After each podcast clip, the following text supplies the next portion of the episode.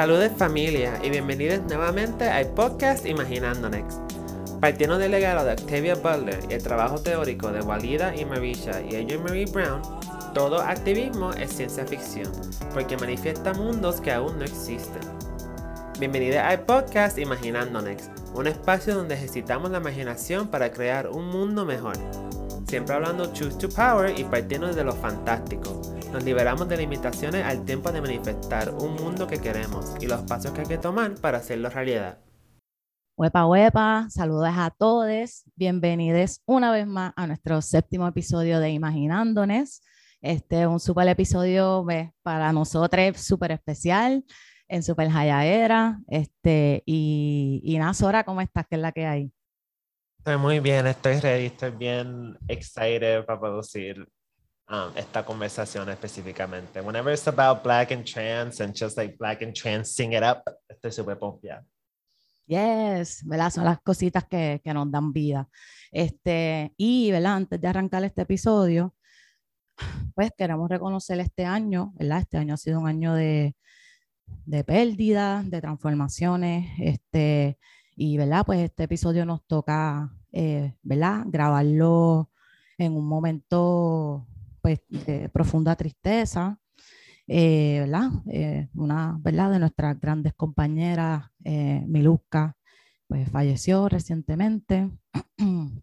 Este Miluska, aparte del gran ser humano que es y todo lo que ha hecho por tanta gente, para nosotros en Spicy fue vital, fue la persona que que creyó en este proyecto antes que nosotros mismos, eh, las personas que nos, que nos consiguió el contacto para ir al AMC, que es la Live Media Conference, que fue ¿verdad? lo que catapultó que pudiéramos conseguir un agente fiscal, hacer conexiones con otros grupos feministas, con otras cooperativas que hacen lo que nosotros queremos hacer, que, ¿verdad? que, que Miluska fue parte esencial de eso, de, de darnos la mano, de coacharnos en el proceso. Así que si no fuera por Milo, pues no, no existiría ni siquiera este podcast, este espacio, estas oportunidades. Eh, aparte de la gran, gran, gran, gran, gran amiga que fue. Eh, nada, así que así como ¿verdad? recordamos a Mara en uno de nuestros episodios, pues este episodio queremos honrar a Miluska, eh, ¿verdad, Milu? Que descanses en poder. Gracias por tanto. HHH. Y vamos a arrancar este episodio, yes, que es el episodio número 7, que se llama Imaginándonos Mujeres. ¡Wow! Estamos ready, estamos ready. Vamos allá. Como empezamos este episodio diciendo que no hay magia como la de una mujer trans negra en su hallaera. En un mundo que nos quiere destruir, cada selfie, cada captura, la imaginación de un mundo donde nos sentimos jevas como quiera. No se entiende nuestro autoamor porque viene de un mundo futurístico, pasado, ancestral, en donde las mujeres trans no somos violentadas por ser. It's like time traveling, que es lo que hacemos aquí. Así que take a seat mientras conversamos con nuestro invitado, nuestra gran, la caballota, la peja, la diva, la diosa, Teresa Carolina, sobre cómo manifestamos el finés transnegres, esa fuerza, esa fuerza ancestral sin binarias. Así que sin más preámbulo, y el que no conozca a Teresa Carolina, quien, la persona que no conozca a Teresa Carolina, que evalúe ahora mismo su círculo de amistades. Así que para arrancar, Tere, ¿cómo estás? Dinos tus nombres, tus pronombres, cómo te sientes en esta mañana de hoy. Hola, hola, este, y hola, ¿verdad? A todos. Estoy más que agradecida y bien emocionada por estar en este espacio. ¿Verdad? Para quienes no me conocen, mi nombre es Teresa Carolina. Eh, soy aficionada del performance y, y, este, de vez en cuando, ¿verdad? Me gusta hacer showchito, qué sé yo, y estar todo el tiempo, ¿verdad? Entre corillas. Este, mis pronombres son ella, ella. Eh, acabo de cumplir 22 años, soy Virgo. um, yes.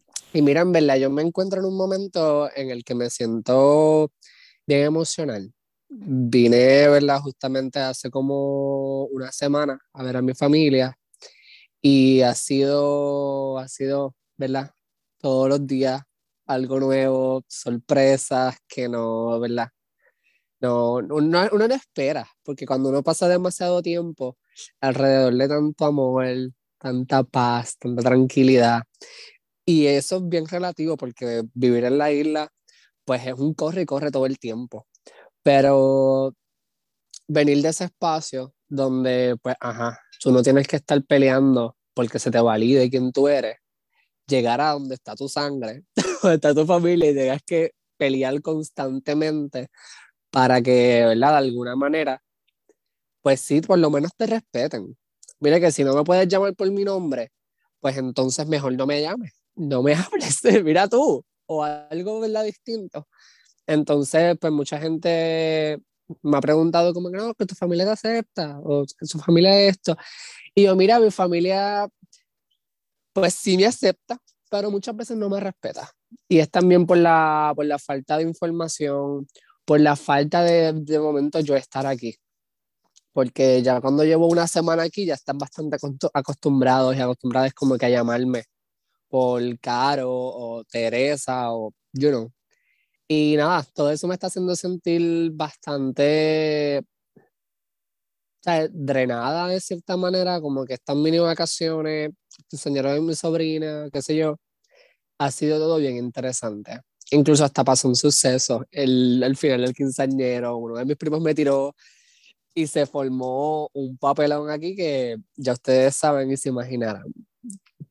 Entonces, pues nada, pero honestamente me siento honrada de verle, de estar en este espacio, de poder pues, compartir este momento y poder también aprovechar para desahogarme, porque son cosas que no le he hablado con nadie hasta hoy, hasta ahora mismo. Pero, ¿verdad? Esta es la cuestión de los espacios seguros. Y así es como se crean espacios seguros. Mami, desahógate todo lo que necesites, porque la, una cosa es visitar familia también cuando estás, por lo menos en la isla, la otra 20 pesos es tener que viajar y uno me pasa a mí que navegando esas situaciones también, like, uno se, se aísla, yo me aíslo un montón, bastante, como que hasta a mí mismo se me olvida como que, ya necesito un poquito de cariño, necesito llamar a un pan, necesito llamar algo porque estoy tan like, entrenada, como estás diciendo, de navegar al espacio. Y aprecio que añade ese tono gris, estamos, está antes de empezar a, el tema de podcast, pero full también conectado el tema de podcast, aprecio que añade esos tonos grises porque para mucha gente es como que, ¿tu familia te acepta sí o no? Y es como que, pero eso que tú dijiste, y como te dirías que sí, pues ya ahí, ah, pues ok, pues está bien. Pero es como que, que aceptar, tolerar, amar, todas esas cosas tienen sus tonos grises. Y es bien complicado y es bien, like. Y bien, y te la bien otro día. Ajá. Porque un día están en la buena contigo y te reconocen, como que, ay, no, que esta es mi hija, mi, mi sobrina, mi prima, pero se encabronan. Exacto. Y se los olvidó quién tú eres se los olvidó, volviste cinco años atrás, they forgot who you are. Y es como que bien pesado porque, ¿verdad? Yo les sigo viendo con el mismo amor de siempre, porque de alguna manera, aunque mi físico o mi, mi aura haya cambiado, o mi espiritualidad y mi forma de ver las cosas, pues ha cambiado, yo les veo con el mismo amor, les veo con la misma compasión y con la misma empatía. Lo que pasa es que, pues, de momento venir de un lugar de ser tan política y de que me dicen algo en la calle, yo estoy, ah, ¿qué carajo pasó? Y estoy, aquí es como que tengo que ir con calma porque si yo le digo a mi maíz, estás mal en esto o tienes que, o sea, le digo como que tienes que buscar otra manera de comunicarte conmigo porque yo no te estoy entendiendo y me está faltando el respeto, ahí ya es otra pelea porque entonces, ah, no, es que tú hablas así, muy, muy, usas muchas palabras y qué sé yo, y yo, yo respirando, intentando como que, mira, ok, déjame volver otra vez a empezar y me voy expresando de esta manera para poder comunicarte. Que, por ejemplo, ¿verdad? No quisiera entrar ahí mucho, pero una de las situaciones por las que mi primo y yo salimos peleando fue porque él estaba haciendo comentarios racistas. Y yo estoy como que intentando lidiar con el hecho de que, bueno, yo paso esto todos los días en Puerto Rico y este cabrón después del charco, él está en estas. Y con una nena de 11 años. Yo estaba en candela. Yo estaba en candela. sí, eso era, y yo loco, tienes que bajarle. Y, y él como que, ah, don't talk to me like this, que sé yo qué, y yo te estoy hablando tranquilamente, estoy en unos tacos de 6 pulgadas, y este trajetón, y tú, me, yo, tú crees que yo quiero discutir contigo, bebé que sacó un crucete para pegármelo. Ya tú sabes que ahí brincaron mis primas, y mi mamá, todo el mundo por encima de él. Y es por el simple hecho de que, ¿verdad? Algo tan sencillo como que yo no estaba ni queriendo decirle como que, mira, no es que no le diga niga ni nigger, es que no tienes, no tienes por qué hacerlo. Uno, porque tú no eres una persona negra. Y dos, es una niña. Porque tú te estás poniendo con, o sea, a discutir y a estar en este tirijala, como que no es necesario. Entonces yo te estoy hablando con respeto, te estoy hablando con la empatía que, ¿verdad? con la que uno debe hablar o no sé. Y el chamaco pues no, no dio con bola y lo que hizo fue pues, usar sus manos. Y salió jodido porque eh, yo eso sí puedo decir, que en casa me pueden tratar y hablar de lo que sea, pero alguien me pone una mano encima y mis primas se comen al mundo entero. Con eso sí que yo no, ¿verdad? Que viste la cuestión de los grises, ¿verdad? Como que me aceptan y e, e, ellos como que sí me pueden invalidar porque ellos son los que me defienden. Entonces como que, ajá, va por ahí.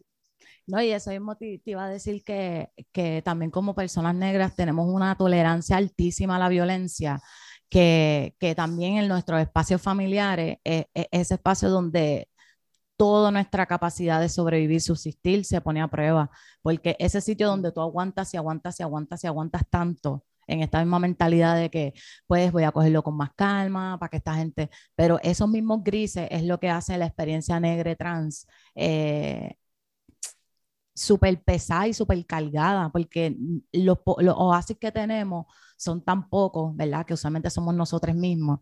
Eh, y, y, nada, que, que, que, sí, que es un montón, que es un montón, que gracias por compartir. y en verdad, gracias por, por, dejarme ventilarlo, porque pues, me he tomado la, quizás la energía de querer compartir esto con otras partes de mi familia. Nada más, una de mis primas es la que ella siempre como que, que siempre puedo hablarle ella siempre es que me, me gusta cómo tú hablas porque siempre me das una perspectiva nueva de ver las cosas y yo. Qué rico. Yo, este es el punto. yo, este es el punto. Que no es que pienses igual que yo, sino que sepas y entiendas que hay otras, ¿verdad? Otras vertientes, hay otras, otras maneras de ver las cosas.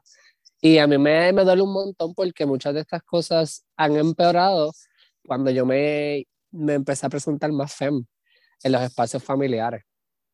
Entonces en casa la mayoría son mujeres, pero los hombres que hay ya están como acostumbrados a coger los cuatro puños de una, entonces yo soy bien tranquila.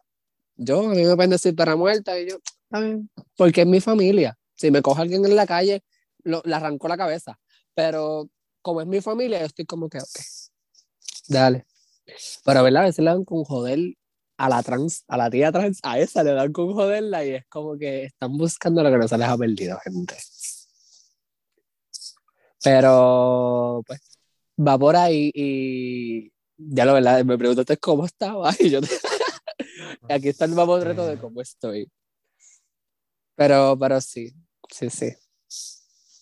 Macho, y te abrazo y te agradezco un montón, como quiera tomar este espacio, levantarte temprano. Um, y verdad, quiero honrar en donde te, cuesta, te encuentras ahora mismo en el momento de la grabación de este episodio.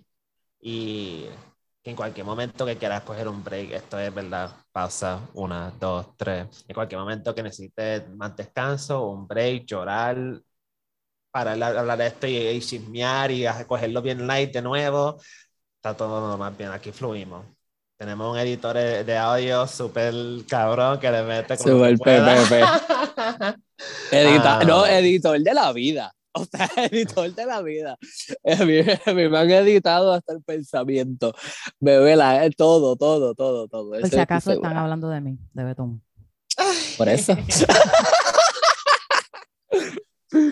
Ah. este, pero ajá, sí, sí, seguimos, seguimos. ¿Verdad? Queremos honrar en donde te encuentras ahora mismo. Y antes de entrar a las preguntas de este podcast, quiero decirte que, ¿verdad? Para navegar nuestra, para survive, tenemos que muchas veces, like, compromise parte de nosotras, parte de nuestros beings, como que compromise nuestra raza, para no hablar de cuando hay situaciones de racismo, o compromise nuestro género, a navegar con la transfobia o muchos diferentes aspectos, muchas formas chiquitas, muchas formas grandes y siempre como que se nos más y más chiquita. y un poquito este podcast de Imaginando de Mujeres va hacia sanar un poquito de eso, like acknowledge que, que es la que hay y sanarlo. Y like, imaginándonos un espacio en donde el mundo que navegamos no es así, en donde nuestros pensamientos importan, nuestra voz importa, nuestras opiniones importa, que de hecho antes de estos tiempos de ahora, en nuestros tiempos ancestrales, para muchas culturas, las mujeres trans, las mujeres trans negras, las personas de espíritus, las personas no binarias, a personas a quien no tenemos lenguaje para identificar ahora mismo, eran símbolos de que su palabra era prof, eh, prophecy. Y so te quiero dar un poquito, ¿verdad? Like, remind you of your power. Antes de entrar a estas preguntas, recordarte que tú eres un ser, que la razón por la que te queremos este podcast fue que yo siento que tú eres un ser tan joven y con, pero con tanta sabiduría. Um, y nada, nada, que gracias por estar aquí, en verdad. Vamos a empezar light, después nos metemos un poquito más heavy, pero por ahora vamos a empezar lightcito con la primera pregunta. Vamos rapidito, ¿algún trabajo, proyecto? Yo sé que tú siempre estás en 20, ¿o algún que quieras mencionar, que quieras plug, que quieras like, traer al espacio. Hay podcast también para los, los listeners. Mira, pues, este, ahora mismo, dentro de todas las cosas que hay en el caldero, porque antes, pues, uno decía, no, que uno va, hacemos un proyecto por aquí, otra cosita por acá. Yo decidí meterlo todo en el caldero y empezar a bregar con todo. y eso es como que racata, racata, racata. Por ahí me acordé de la Valerie.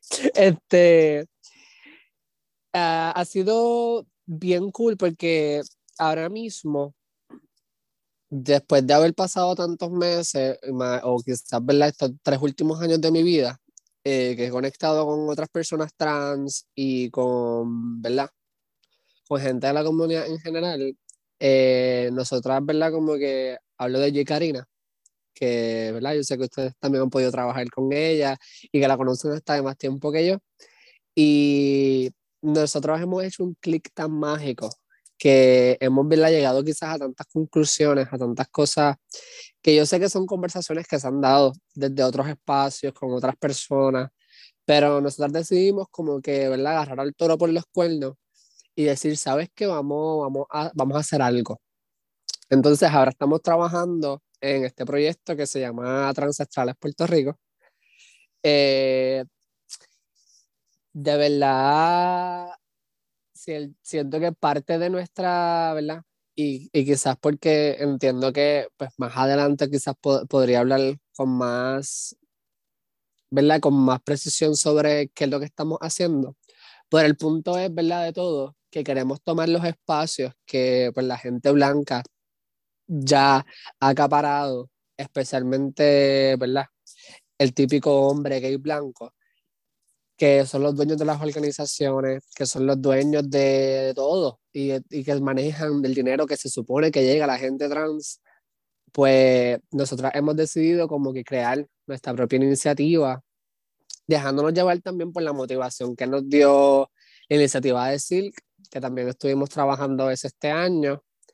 Y, y nada, nos, nos, estamos enfocando ahora como que en crear esta, estas redes para conectar con otras personas, como gente como Spicy, gente como editorial, que ya tienen, ¿verdad? Una base y nosotras queremos, ¿verdad? Ver qué es lo que nosotras queremos hacer.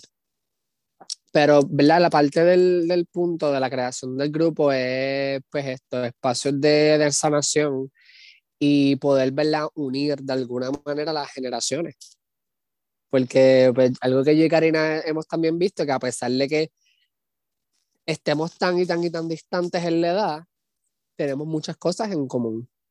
Y tenemos muchas cosas que queremos compartir, pero ¿verdad? hay espacios donde no nos atrevemos a hablarlo porque sabemos como que, ah, no, déjame no hablar mucho de esto aquí porque a estas mujeres trans de la vieja escuela pues les va a parecer raro y extraño, que ya ha pasado en algunos espacios. Que yo no puedo hablarle que yo soy pansexual o lo que sea porque rápido están ahí como que, ¡Ah! pero y este trans relajo, me han dicho. Y es como que eh, algo bien, bien tedioso porque a la misma vez, pues, ajá, es la información que ellas tienen y es, la, es lo que pues, parece ser lo normal. Entonces, obviamente, al ser una persona trans que yo no me identifico, ¿verdad? Quizás constantemente en el binario, pues estar en estos espacios donde todas las personas son bien binarias y nada, simplemente entienden que pues las mujeres trans es para estar con hombres y ya, pues yo soy como que esa manzana en la discordia y soy como que, ay, no, yo soy queer y yo hago esto y hago lo otro y hago show y no me maquillo tanto, pero voy y me nudo frente al Capitolio y así. Entonces es como, nada, es como, sí, querer unir a esta, todas estas partes y, y poder, ¿verdad? De, demostrarnos que sí podemos estar y que sin importar nuestras edades, sin importar, ¿verdad? qué es lo que haya pasado entre medio, estamos más que agradecidas por el espacio que han abierto para nosotras, pero también nosotros estamos abriendo espacio para otros tipos de identidades, para otros tipos de experiencias. Y creo que, que, ajá, como que Transestrales Puerto Rico va a ser eso. Transestrales va a ser una unión. Transestrales nos va a meter dentro de una casa, en el carajo en San Sebastián, en una hacienda bien cabrona, a gente trans de 80 años con gente trans de 19.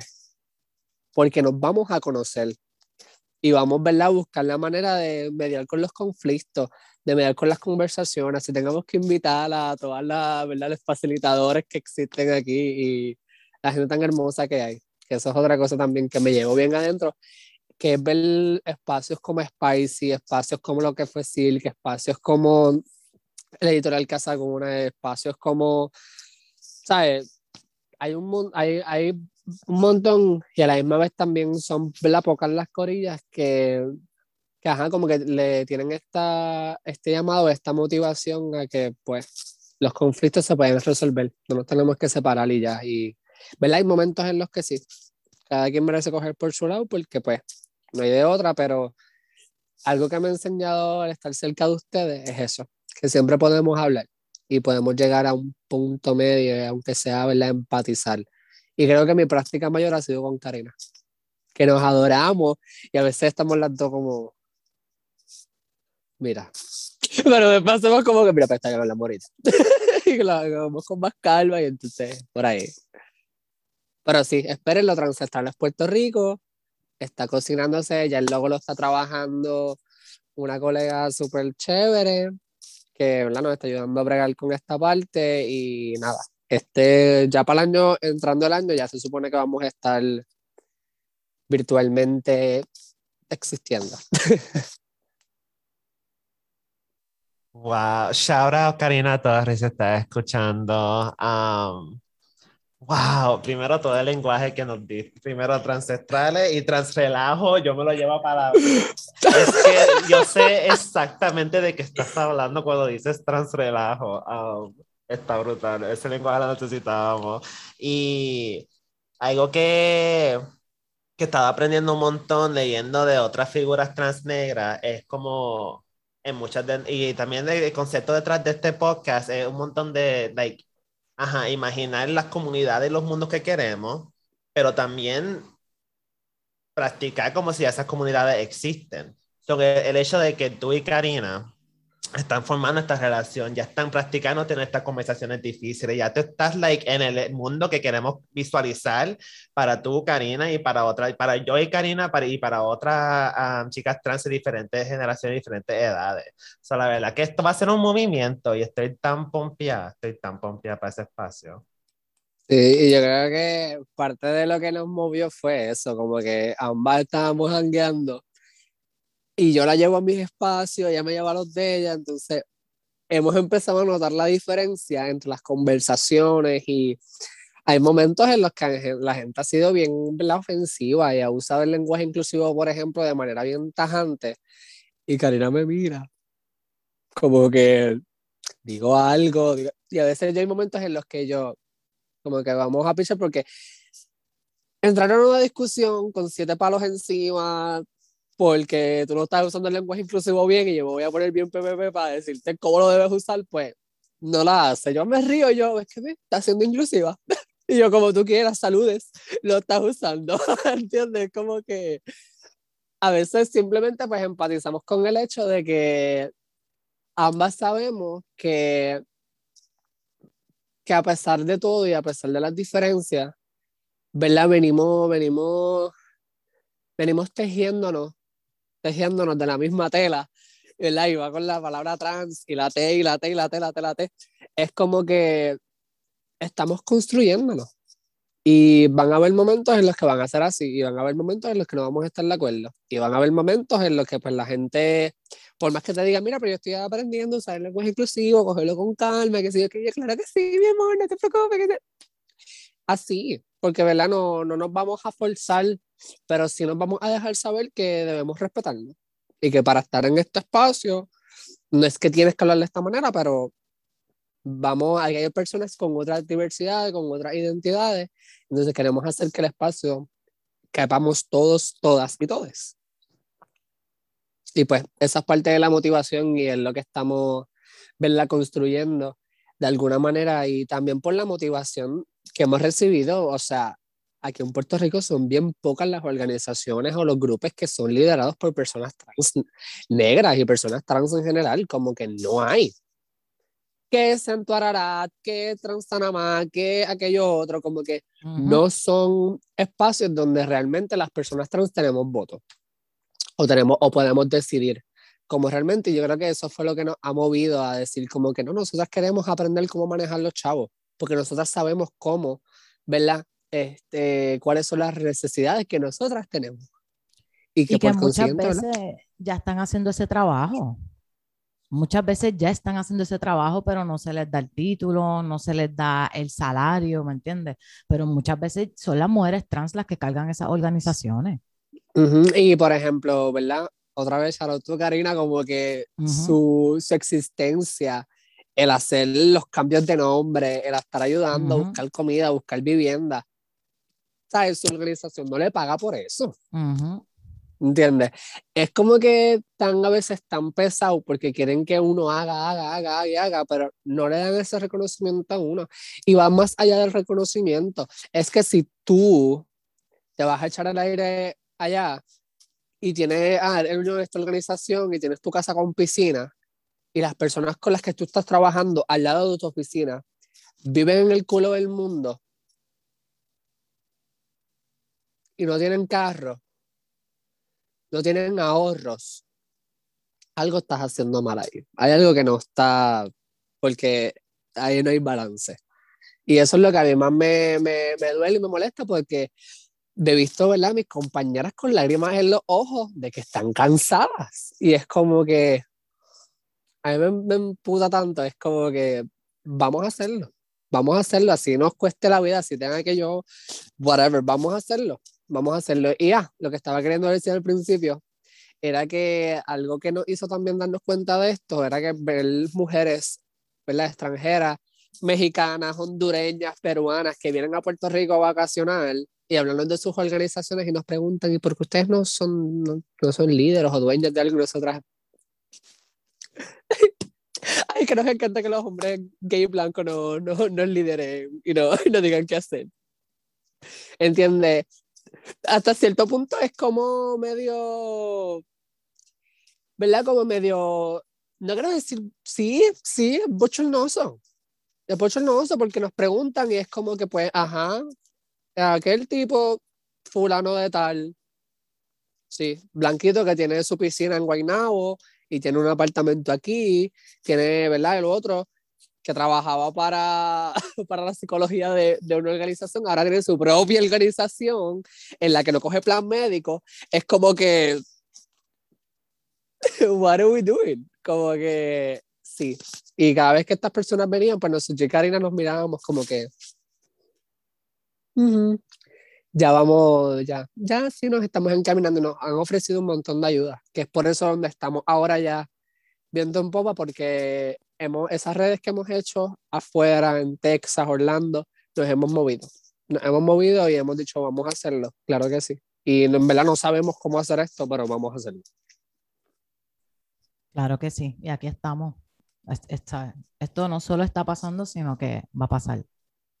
Sí. Está pasando, exacto. Fui como que trabajando con Karina, especialmente en ese espacio de la industria de non-profit, uno tiene que hacer como si ya tiene los permisos, como si ya tiene los chavos, como si ya tiene de esto, porque si, que nos quedamos comiendo mierda, no se hace absolutamente nada. So, eso lo, lo radical, ¿verdad? Y lo de imaginándonos este aspecto como que ya estamos operando como si ya tenemos los chavos, aunque no los tenemos todavía y puede ser la cosa mucho más fácil, mucho mejor.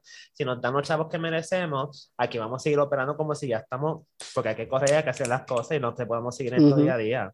Y, que esto, y que es todos los días, que yo me, o sea, cuando yo he pasado mucho tiempo con Karen en la oficina, todos los días aparece una nueva persona trans buscando ayuda y es como que hasta en el Uber. Y yo, mira, pues déjame darte el número, me vas a llamar aquí. Así, es constante, es constante. Y es porque la misma gente, ¿verdad? O sea, me he encontrado con personas que no sabían, al igual que yo hace unos años, que existe la terapia hormonal, que existen espacios donde podamos crecer juntos y haya más personas, como que me han dicho, yo pensaba que yo era así nada más, que yo era... Y yo no, mi amor, y yo sí, somos muchos, somos muchos, somos muchas, somos muchos, como que estamos aquí, que, ¿verdad? A veces querramos estar bien visibles y no podamos, porque eso nos pone en peligro también, pero lo hacemos, ¿verdad? O sea, estamos creando este espacio, estamos, no, es que somos el espacio, punto. Y un poquito regresando, vamos a estar hablando del aspecto grande porque sabemos que las mujeres trans tenemos una carga grande, sentimos que tenemos el planeta encima o las, nuestras comunidades encima, ha sido así por generaciones, pero un poquito enfocarnos en conocer a Carol un poquito más. Mujeres trans tenemos todo este movimiento y todas nuestras comunidades en nuestras espaldas, so muchas veces se nos hace bien fácil, ya sé en Nature como que tener estas cosas en mente todo el tiempo. So, se nos hace bien fácil hablar de estas cosas, pero para, eh, para este episodio quiero enfocarme un poquito más y aprender un poquito más de quién es Carol. Y en el episodio que tuvimos, eh, creo que era el cuarto, Imaginándonos Negre, uh, cuando estábamos hablando con nuestro compa Betún sobre su identidad, su exploración, su presentación, todo esto, estábamos hablando un montón de flow y guille. La gente negra tiene una era un flow y un guille que es culture setting, like we start the trends en todo en diferentes países del mundo. Yes. So quiero preguntarte super like superficial, super fun. ¿Hay algunos like celebrities, musicians, figuras que a ti tú, tú los viste cuando estabas como que imaginando, cuando te estabas aprendiendo más de ti, a que te ha ayudado a ti like formar tu flow, tu identidad. Hay alguna gente que me la, la Corea te ha dicho como que diablo, tú me acuerdas bien cabrón a, a esta persona, fulana de tal, like algo así. Wow, pues mira, yo creo que que más allá de, ¿verdad? Artistas como tal, o, ¿verdad? Personas que así me, me inspiren, yo creo que personas como Sora, personas como Betún, personas como More, son, son la, o sea, Ubi, son los artistas que a mí me inspiran. Y yo, ¿verdad? De alguna manera sí, como que no voy a negar que, no sé, Laverne Cox, MJ, The Pose o hasta la misma Rihanna, como que este, ese aura de, de, statement, como que ha sido lo que me ha ayudado también a, a buscarme y a, ¿verdad? Verme de un montón de maneras, como que yo tenía un montón de miedo, por ejemplo, antes de cortarme el pelo, como que, ¿verdad? De cómo yo me iba a ver, si me iba a ver, no sé. Porque la preocupación no era verme menos femenina, sino era, ¿verdad? Quizás verme menos femenina en algunos espacios donde ya usualmente me percibían como algo extraño y ahora, oh, el pelo corto, ahora eres menos mujer, como que, este, ha sido bien, bien extraño esta navegación, pero sí, siento que ustedes son quienes me hallan todos los días. Cada vez que hago esa pregunta, hago similar, lo, mismo con Max y con Paul, es como que ustedes son mi inspiración, es como que we love you, we love it, thank you, ¿verdad? Mira, yo ah. siempre digo que yo recuerdo la primera vez que yo vi a Caro. O sea, y yo nunca me acuerdo las primeras veces que, que conozco a la gente, como, nada, como, como están las redes sociales, pues la gente se cree que conoce a uno, no se cree que conoce a la gente. Pero yo recuerdo la primera vez que yo vi a Caro entrando. Era una actividad que estábamos, yo no son de carajo, y yo salí de trabajar y fui a esa actividad porque era algo de Spicy, como que unas organizaciones se iban a conocer. En estaban vendiendo Ajá, que no te acuerdas. Mira, desde ese día estamos rebuleando. Y cuando Caro entra por ese, yo te lo juro que yo pensaba que era un artista que me, yo dije, pues mira, yo no sé, estará pasando algo en el Choliseo, habrá algún tipo de concierto y esa persona viene directamente al área donde estamos. Yo dije, ah, no, esto se jodió. O sea, pero eso fue amor a primera vista, o sea, esa energía, ese flow, ese caché, de verdad que en mi mente es una imagen que forever, forever, forever, forever, ¿sabes? Es la espina dorsal de todo esto que constantemente uno hace. Eso imaginarse, pues, esa es una de esas cosas que a mí se me, ¿sabes? Se me queda en la mente eh, siempre, siempre. Estoy de acuerdo más que cualquier video de Lenny Kravitz. Y, y algo bien hermoso porque pensando en ese momento, fue la primera actividad en la que yo estuve, ¿verdad? Donde habían un montón de organizaciones y de momento la persona que estaba hosteando el evento nos mandó, mandó como que a las corillas que se pararan al frente a hablar de sus proyectos y de alguna manera yo sin saber o sin tener la información quizás correcta, eso yo lo vi como que me pareció como extraño, porque es como que nada, invitamos a toda esta gente a comer, están esta otra gente que tienen chavo y son riquitillos, entonces nosotros somos las organizaciones de aquí de la isla, y pues, ajá, entre una canción y una cosa y la otra, vayan presentándose, de que son su proyecto, y era bien, ¿sabes? Fue bien bello porque justamente en ese momento Mori y Beto me jalaron a bailar, y fue como que yo, ok, yes, let's do this. Y, y de ahí conectamos, yo creo que después de eso jamás volvimos a... A separarnos. A separarnos en, en ningún sentido, como que... Y eso fue ya casi tres años, ¿verdad? Sí, ya que sé yo, un montón, un montón. Sí. Y... I don't know, como que fue un momento bien especial. Y también ahí fue que yo empecé a descubrir que pues sí, había, había un montón de maneras en las que podemos verla presentarnos en el mundo y que todas son válidas. Y siento que ese, estar en ese espacio también fue bien importante. Yo nunca había podido sentarme a comer en una mesa como esa o beberme una copa de vino y andar con la copa por ahí caminando como que bien allá, como que no, ¿verdad? No me haya podido ver en esa oportunidad sin yo tener que usar otros métodos para, para estar ahí, porque es que ni con mi familia siquiera. Yo creo que familia nunca ha sido un crucero. Yo nunca he montado en un crucero o, ¿verdad? Rara las veces que me he quedado en hoteles, qué sé yo. Y un momento como ese, como que fue, fue bien importante. Y porque también ahí conocí a un montón de gente importante, ¿verdad? Desde Betún y More hasta Helen, como que fue un, un, lugar donde yo conocí tantas personas que ahora mismo en la actualidad son gente con la que yo conecto, gente que hay de Nueva York, gente que hay de otros lugares, que todavía siguen siendo esas redes, esas conexiones. Y gracias, ¿verdad? Que ustedes estaban ahí también, pues, las palabras que aprendí. Y después de eso, ¿verdad? Yo creo que después de eso ya yo creo que seguimos cambiamos nombre, número, Instagram, vamos a vernos y ya. Sí, terminamos ahí en, en Santurce, en Bonanza, sí, todo. Sí, todo, todo, todo. Pero, pero, ajá, ¿verdad? Este, esas, mi, esos son mis artistas y artistas que me inspiran todos los días, que me motivan a levantarme, actually. Y yo siento que estoy en verdad en las mismas, como que yo me acuerdo la primera vez que yo conocí, te conocí a ti y conocí a Roma, Shara Roma, Riviera, um, y le velé un hangueo, y para mí eso fue como que comienzo para mí de como que, like, I love high femme supremacy.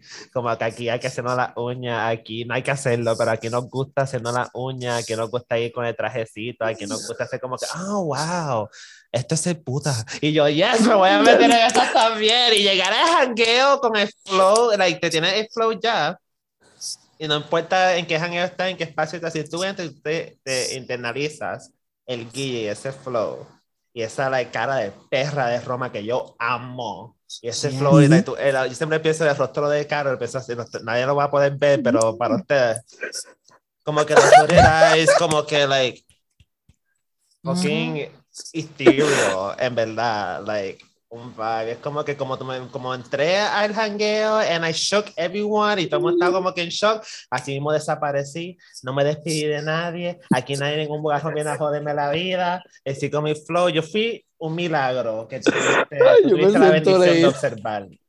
¿Cómo que leía? No, vamos por de la buena, como que yo yes. acababa de, acababa Nada de escribir una noche de mía normal. Llegué, di cara y me fui de desaparecí. Yes. Jangueo Y y trabajo, porque aunque te Ah, estés trabajando, tienes las trabajo. tacas puestas todavía, va a ver. Sí, y yo creo que esa es, la, Dedicated. esa es la parte más interesante que también como que mi, ¿verdad? Mi, mi presenting y mi manera de expresarme en todos los sentidos, en todos los espacios, se ha vuelto eso, un montón de trabajo y un statement, como que yo, ¿verdad? Y ustedes quizás me han visto, ¿verdad? En momentos bien vulnerables, pero al igual que ustedes saben, yo no intento, ¿verdad? O no dejo que eso, esa parte vulnerable de mí se refleje en todas partes, porque no todo el mundo puede bregar con eso, o no todo el mundo gonna use it como que de manera chévere. La gente cuando te ve vulnerable tiende a buscar, ¿verdad? Utilizar eso para atacarte y minimizarte, que sé yo qué. Y yo puedo estar jodidísima y destruida por dentro, pero ustedes saben que mi cara va a estar on flick y mis pestañas acá, como que esa es mi, también mi, mi manera de sanar.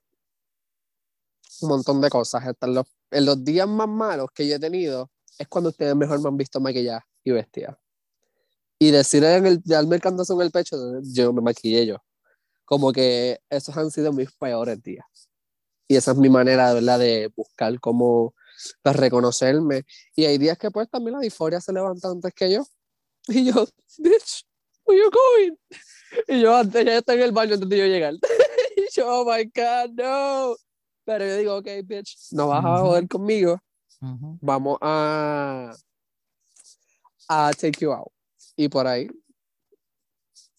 Es que la verdad, yo siento que Haya- cuando pienso en Hayaera y Flow, pero de personas trans negras y de femme trans negras, es que siento que like, una, la verdad que para mí es una magia, es un poder, es una fuerza, porque también estamos usando like artes que estamos en- eh, eh, teaching each other. Cuando yo aprendí cómo instalar una peluca, cuando ciertas mujeres trans en YouTube, a esos comienzos me, me dijeron, me dejaron saber cómo like, feminizarme más, el maquillaje y cosas así. Cuando tengo la compa Negrex que me hace las trenzas, like, todo esto son como que like, unos dones que nos Ujú. damos y unos skill sets y la verdad son unos rituales.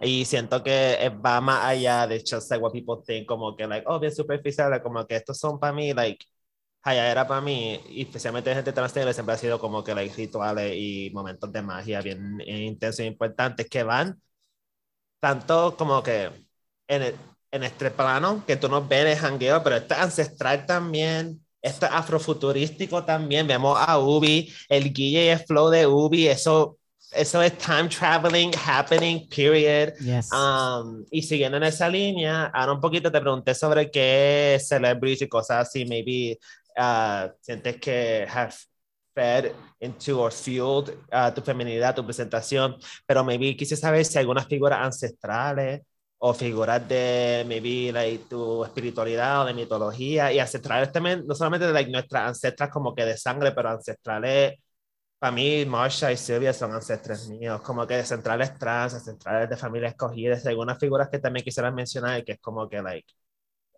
te han ayudado a ti en ese flow, en esa era, en ese, like, um, power. Mira, pues yo siento que me, me podría ir por la vertiente de que la parte espiritual me ha ayudado grandísimamente, a pesar de que, ¿verdad? Una de las prácticas que, ¿verdad? De la religión que practico es una doctrina como cualquier otra y a veces, ¿verdad? Como que, bueno, no a veces, es una, una doctrina bien machista, bien patriarcal y dentro de eso, aún yo poder conectar con, con estas otras, ¿verdad? Vamos a decir, feminidades o esta haya era como que, o sea, es bien real. Y siento que, ¿verdad?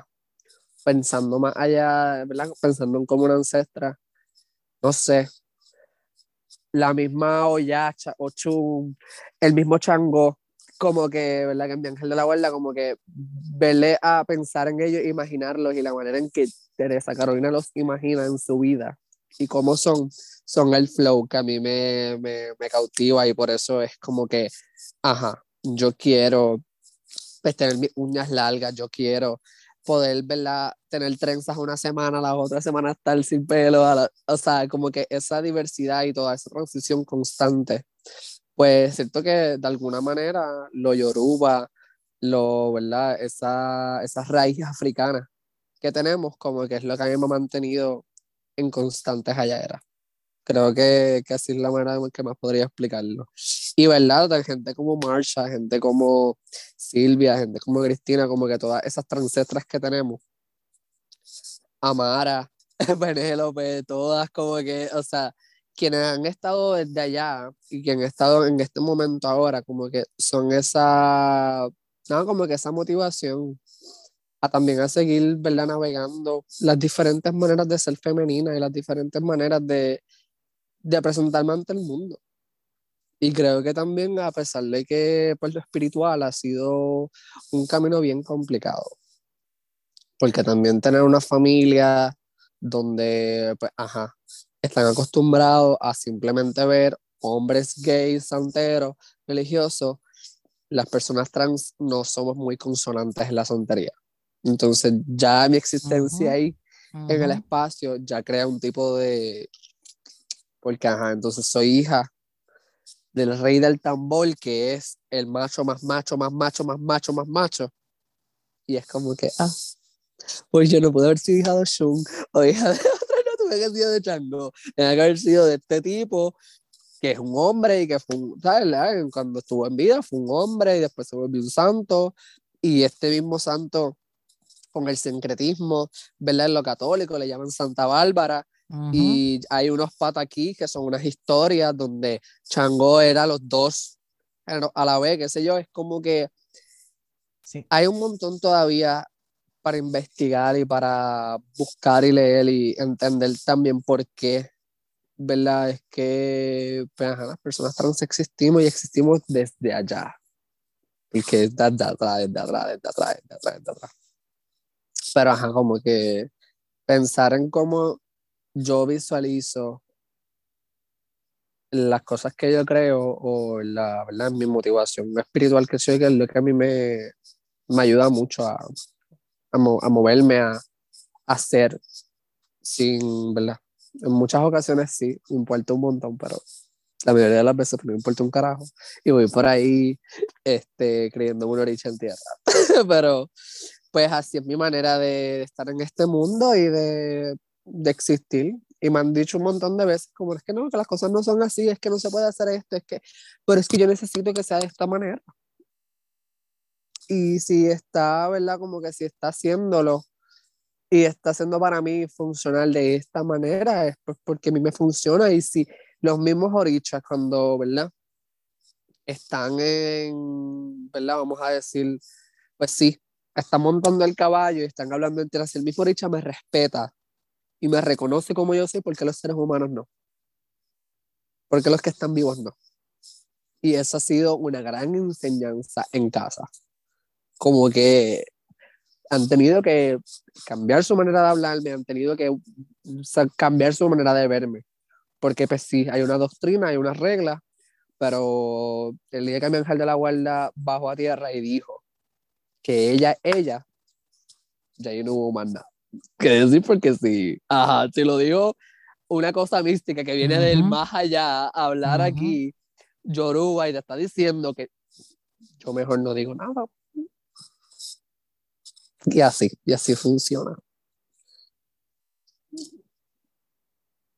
Ah, Beto, estoy curiosa saber un poquito eh, que maybe resonate contigo sobre lo que nos estaba contando Carol pues todo eso que como primero eh, hablando de también cómo se transforman estas deidades a través de la historia y cómo hay que investigar más eso porque esos binarios que se refuerzan eh, o, ¿verdad? No se manifiestan necesariamente así eh, ¿verdad? Como nos los quieren hacer ver y que como Teresa dice, eh, a veces uno necesita que la forma las cosas sean de una forma que cuando tú entras en el proceso, te lo reafirma el mismo proceso, te lo reafirma, eh, ¿verdad? En este caso, tú mismo santo.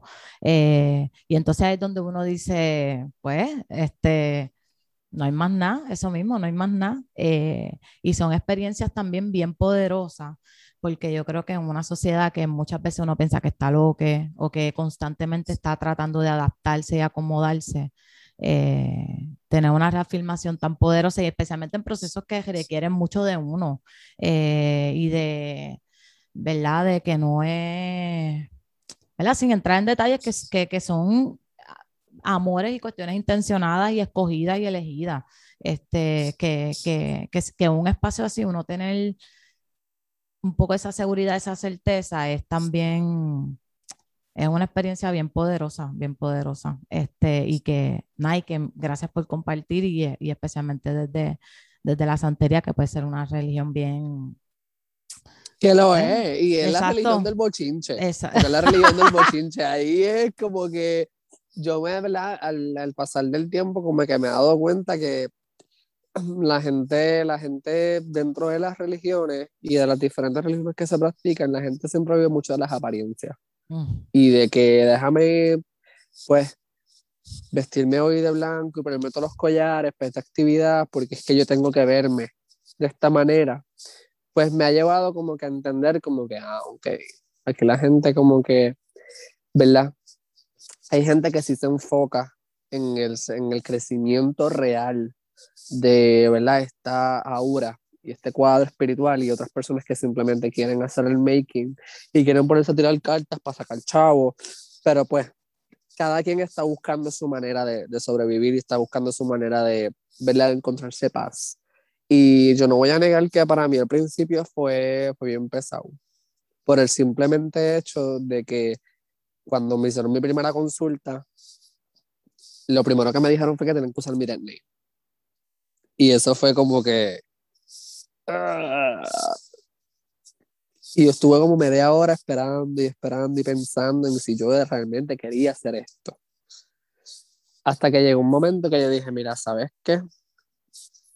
Comprendiendo, ¿verdad? El hecho de que el Oricha me, está, me reconoció así cuando nací y ese es el nombre que, whatever, me dieron mis padres al nacer, pues yo dije, ¿sabes qué? Yo voy a, yo voy a aceptar esta parte. Pero entonces ustedes van a tener que aceptar, ¿verdad? Que, oh, fuck. Que, en, ¿verdad? Durante ese espacio, durante ese momento, es cuando único me voy a llamar de esa manera. Y, y que más allá de eso, o más allá de este espacio, nadie más tiene que saber ese nombre. Y dará pasa eso, sigue pasando el tiempo y ya, es el, ya llegamos al momento en que le dicen al santo, ah, mira que Carol quiere esto y esto y esto y quiere hacer esto, ya lo reconoce, ya, ya el santo sabe quién soy yo y es como que... Exacto. Wow, increíblemente hasta la parte espiritual ha sido un proceso de aprendizaje para todo el mundo, ok. Y, y, creo que el, esa cuestión de la afirmación y que mi mismo ángel de la guardia y el mismo dicho en el que yo creo, pues me haya validado mi identidad y que ahora puedas reconocerme, quizás no como al principio, después de que me habían dicho, no, es que tiene que ser así para siempre. El mismo Richard te dijo que no. No tiene que ser así porque él me va a llamar como él quiera. Y él me va a decir, y él me ama y me acepta y whatever, y me respeta. Y quien me falta el respeto, él mismo es el que se la cobra. Y es algo bien loco porque a veces también como que, o sea, no a veces, eh, este camino religioso, que volvamos a ver, alguno escoge, bien costoso. O sea, es grandemente costoso. Y, ¿verdad? más allá por el trabajo que se hace, el trabajo que se hace con los animales, con la naturaleza, con las plantas, que qué sé yo. O sea, es una cosa que honestamente da miedo. Da miedo pero ya cuando uno empieza a ver resultados y uno empieza a ver como que, que a veces me siento, no, hablar de la santería como me siento como Herbalife, y después de que estás ahí consistente, empieza a tener resultados. ¿Entiendes? Como que pues, algo así, como que después de que uno le ponga el empeño y el corazón, los orichos no te sueltan. Y, ¿verdad? Hablo de los orichos específicamente porque, ¿verdad? Quizás si empezamos a atacar la otra rama, podemos estar aquí cinco horas más hablando porque la parte de palo y los espíritus y los muertos son otros 20 pesos y otras vertientes y otras cosas que también influyen e influyen muchísimo con el hecho de cómo somos como personas. Y que yo siento que eso es algo que conmigo ha resonado un montón. Que quizás, ¿verdad? A lo mejor en otras vidas he sido una persona femo, he sido una mujer tantas veces, que en este mundo, en esta parte de esta vida me dijeron, ¿sabes qué? No. Vamos a mandar un poco las cosas distintas. Y pues, llegamos a esta mundo con este cuerpo, y no en el cuerpo equivocado, un cuerpo que vinimos a transformar, un cuerpo que vinimos a darle forma. Y yo siento que eso ha sido lo más hermoso, que esto, ¿verdad? Esta parte espiritual y, mi, y la parte de mi vida, todo ha, sea como que, ¿cómo se dice? Como funcionado, como que todo se ha mezclado tanto y me ha dado tanta paz y tanta ayuda, como que hay momentos en los que yo siento que, pues, esta espíritu femenina que tengo por dentro, todas las que tengo dentro, es como que, todas quieren hablar a la vez, todas quieren expresarse a la vez y ellas me han ayudado a decir como que no, vamos a cogerla de esta manera, vamos a hacer esto, en este espacio vas a hablar menos, en este espacio te vas a soltar el pelo y así, así ha sido un proceso bien hermoso, a veces bien fuerte, porque escuchamos cosas cuando no las queremos escuchar. Yo he tenido gente diciéndome, ¿sabes? Mintiéndome en mi cara y tengo el muerto aquí así. Y tú me ves a mí. Y el muerto dice, no, es que no es así, no es así. Entonces ahí yo creo en la persona que está viva que me está hablando o creo en esta que me está diciendo que me está mintiendo. Entonces es como que, ok, ahí es que aprieta, porque uno le toca escoger qué es lo que uno quiere creer. Y, de lo, y se lo digo como que he tenido gente que ha estado ahí bien a la mano, que somos panas, y hasta acá, están acá atrás. No. No. Y después me doy cuenta porque le digo, no, es que si es mi pana, hombre. Me doy el cantazo. Ah, era tu pana. Y yo, au. y yo, au. Pero, pero sí. Y gracias un montón por compartir. La verdad que para mí, yo, y aquí como que, bueno, realizándome yo también, yo, por lo menos todo esto, like, mi negritud viene del lado de mi madre, que es de Colombia, es de, tengo que buscar el nombre del pueblo y todo para recordarme.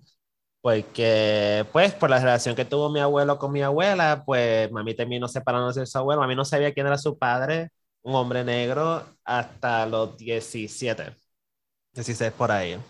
Y un, una meta mía siempre ha sido como que, like, llegar a un punto, no solamente en mi transición, pero en mi seguridad, como que para sentirme cómoda para ir, yo quiero ir sola a Colombia y aprender esas raíces mías porque siento un llamado hacia explorar mi espiritualidad. Lo he hecho un poquito a poco como que like super light, pero siendo un llamado bien fuerte porque yo siento y sé, sé, que esta es la realidad para muchas personas trans y muchas mujeres trans, hasta con Karina yo he hablado de esto, que como en este pleno no conseguimos la afirmación, ni la paz, ni la certeza que merecemos, en, hay formas de encontrar esa, hasta esa misma euforia de género, en, esa misma hayaera también, trayéndolo de nuevo en otros plenos.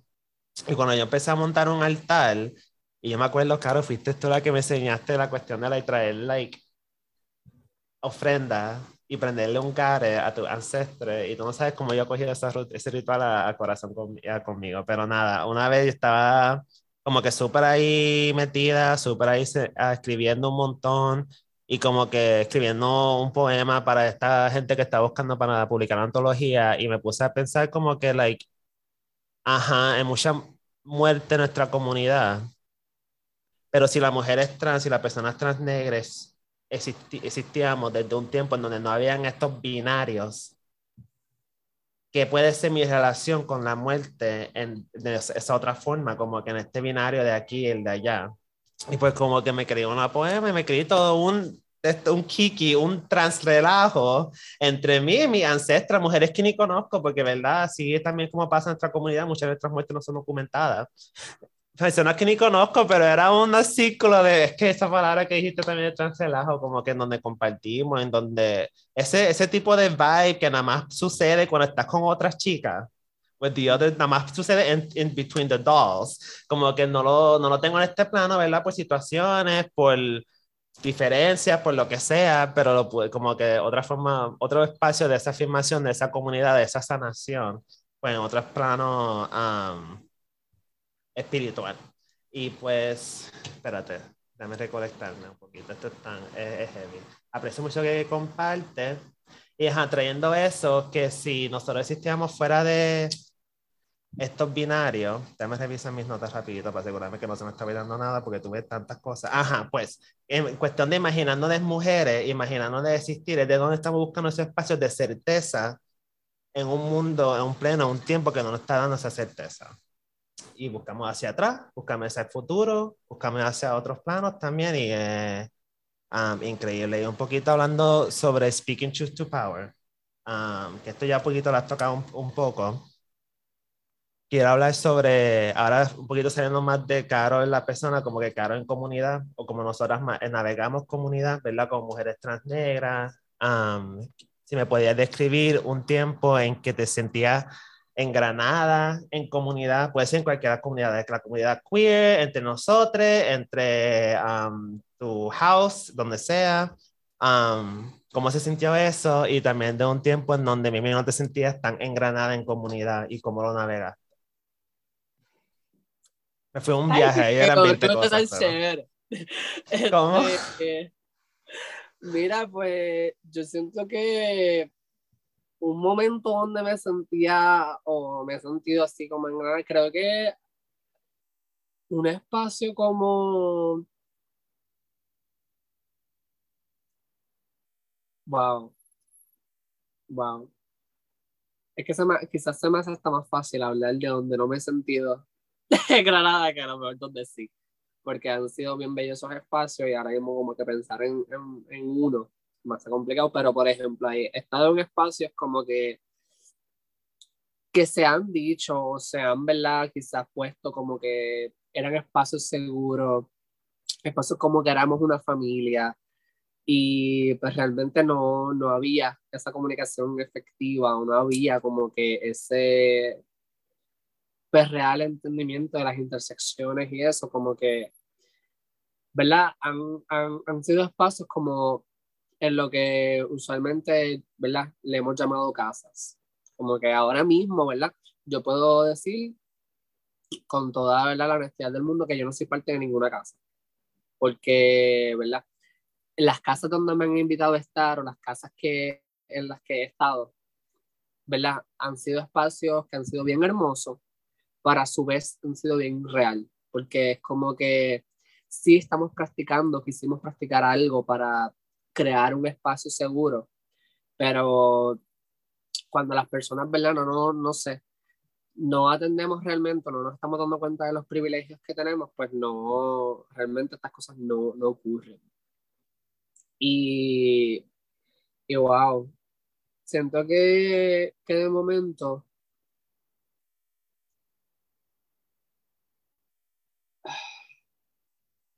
Es que eso me, hace bien complicado, como que buscar. También te puedo preguntar, maybe, cómo son, ¿verdad? Porque de ejemplos de desconexión hay muchas. Maybe te puedo preguntar qué hace en esos momentos de conexión y qué son algunas cosas que te han vuelto, te han ayudado a como que sentirte like, un poquito más, like, situated, un poquito más afirmada en las comunidades que están. Pues yo siento que algo que, que me, me, he topado mucho en algunos espacios es cuando realmente se me da el espacio para hablar y expresarme sin que nadie me interrumpa, por ejemplo. Siento que han sido momentos, han sido lugares en los que he estado que realmente los podría contar uh, en comparación a otros lugares en los que se me ha dicho, se me ha avisado, no, que en este paso vas a poder decir todo lo que tú quieras, la manera que tú quieras, como tú lo sientas, Y cuando llega ese momento, uno se incomoda y estoy hablando muy alterada o estoy siendo muy, muy calle o qué sé yo. Y creo que es que creo que dentro de la pregunta estoy entendiendo bien lo que me estás preguntando, pero a mí se me está haciendo bien complicado apalabrar lo que quisiera decir sobre eso. Por eso es que siento que me, me siento media trancada, como que no me... Porque me, ah. me, yo me queda, me queda hasta cringe porque estoy pensando en los momentos que he querido estar realmente, ¿verdad? Estar bien presente, porque son espacios seguros y de la comunidad, y realmente no han sido así. Y no han sido así, empezando desde algo tan chévere como que como lo que fue Pride en el Gandul. Un espacio hermoso. Pero tan solo una persona me hizo sentir insegura. Después de haber estado todo el día también. Llega una persona, hace un solo acto y me dejó de, yo me dejé de sentir segura en el espacio y una persona que yo quiero un, montón, una persona con la que yo he compartido momentos bien bellos. Pero un acto, una actitud, una manera de, de, ser tan tajante y de volver otra vez, pasarle por encima a todo el mundo con tus cabrones privilegios, eso me hizo sentir insegura.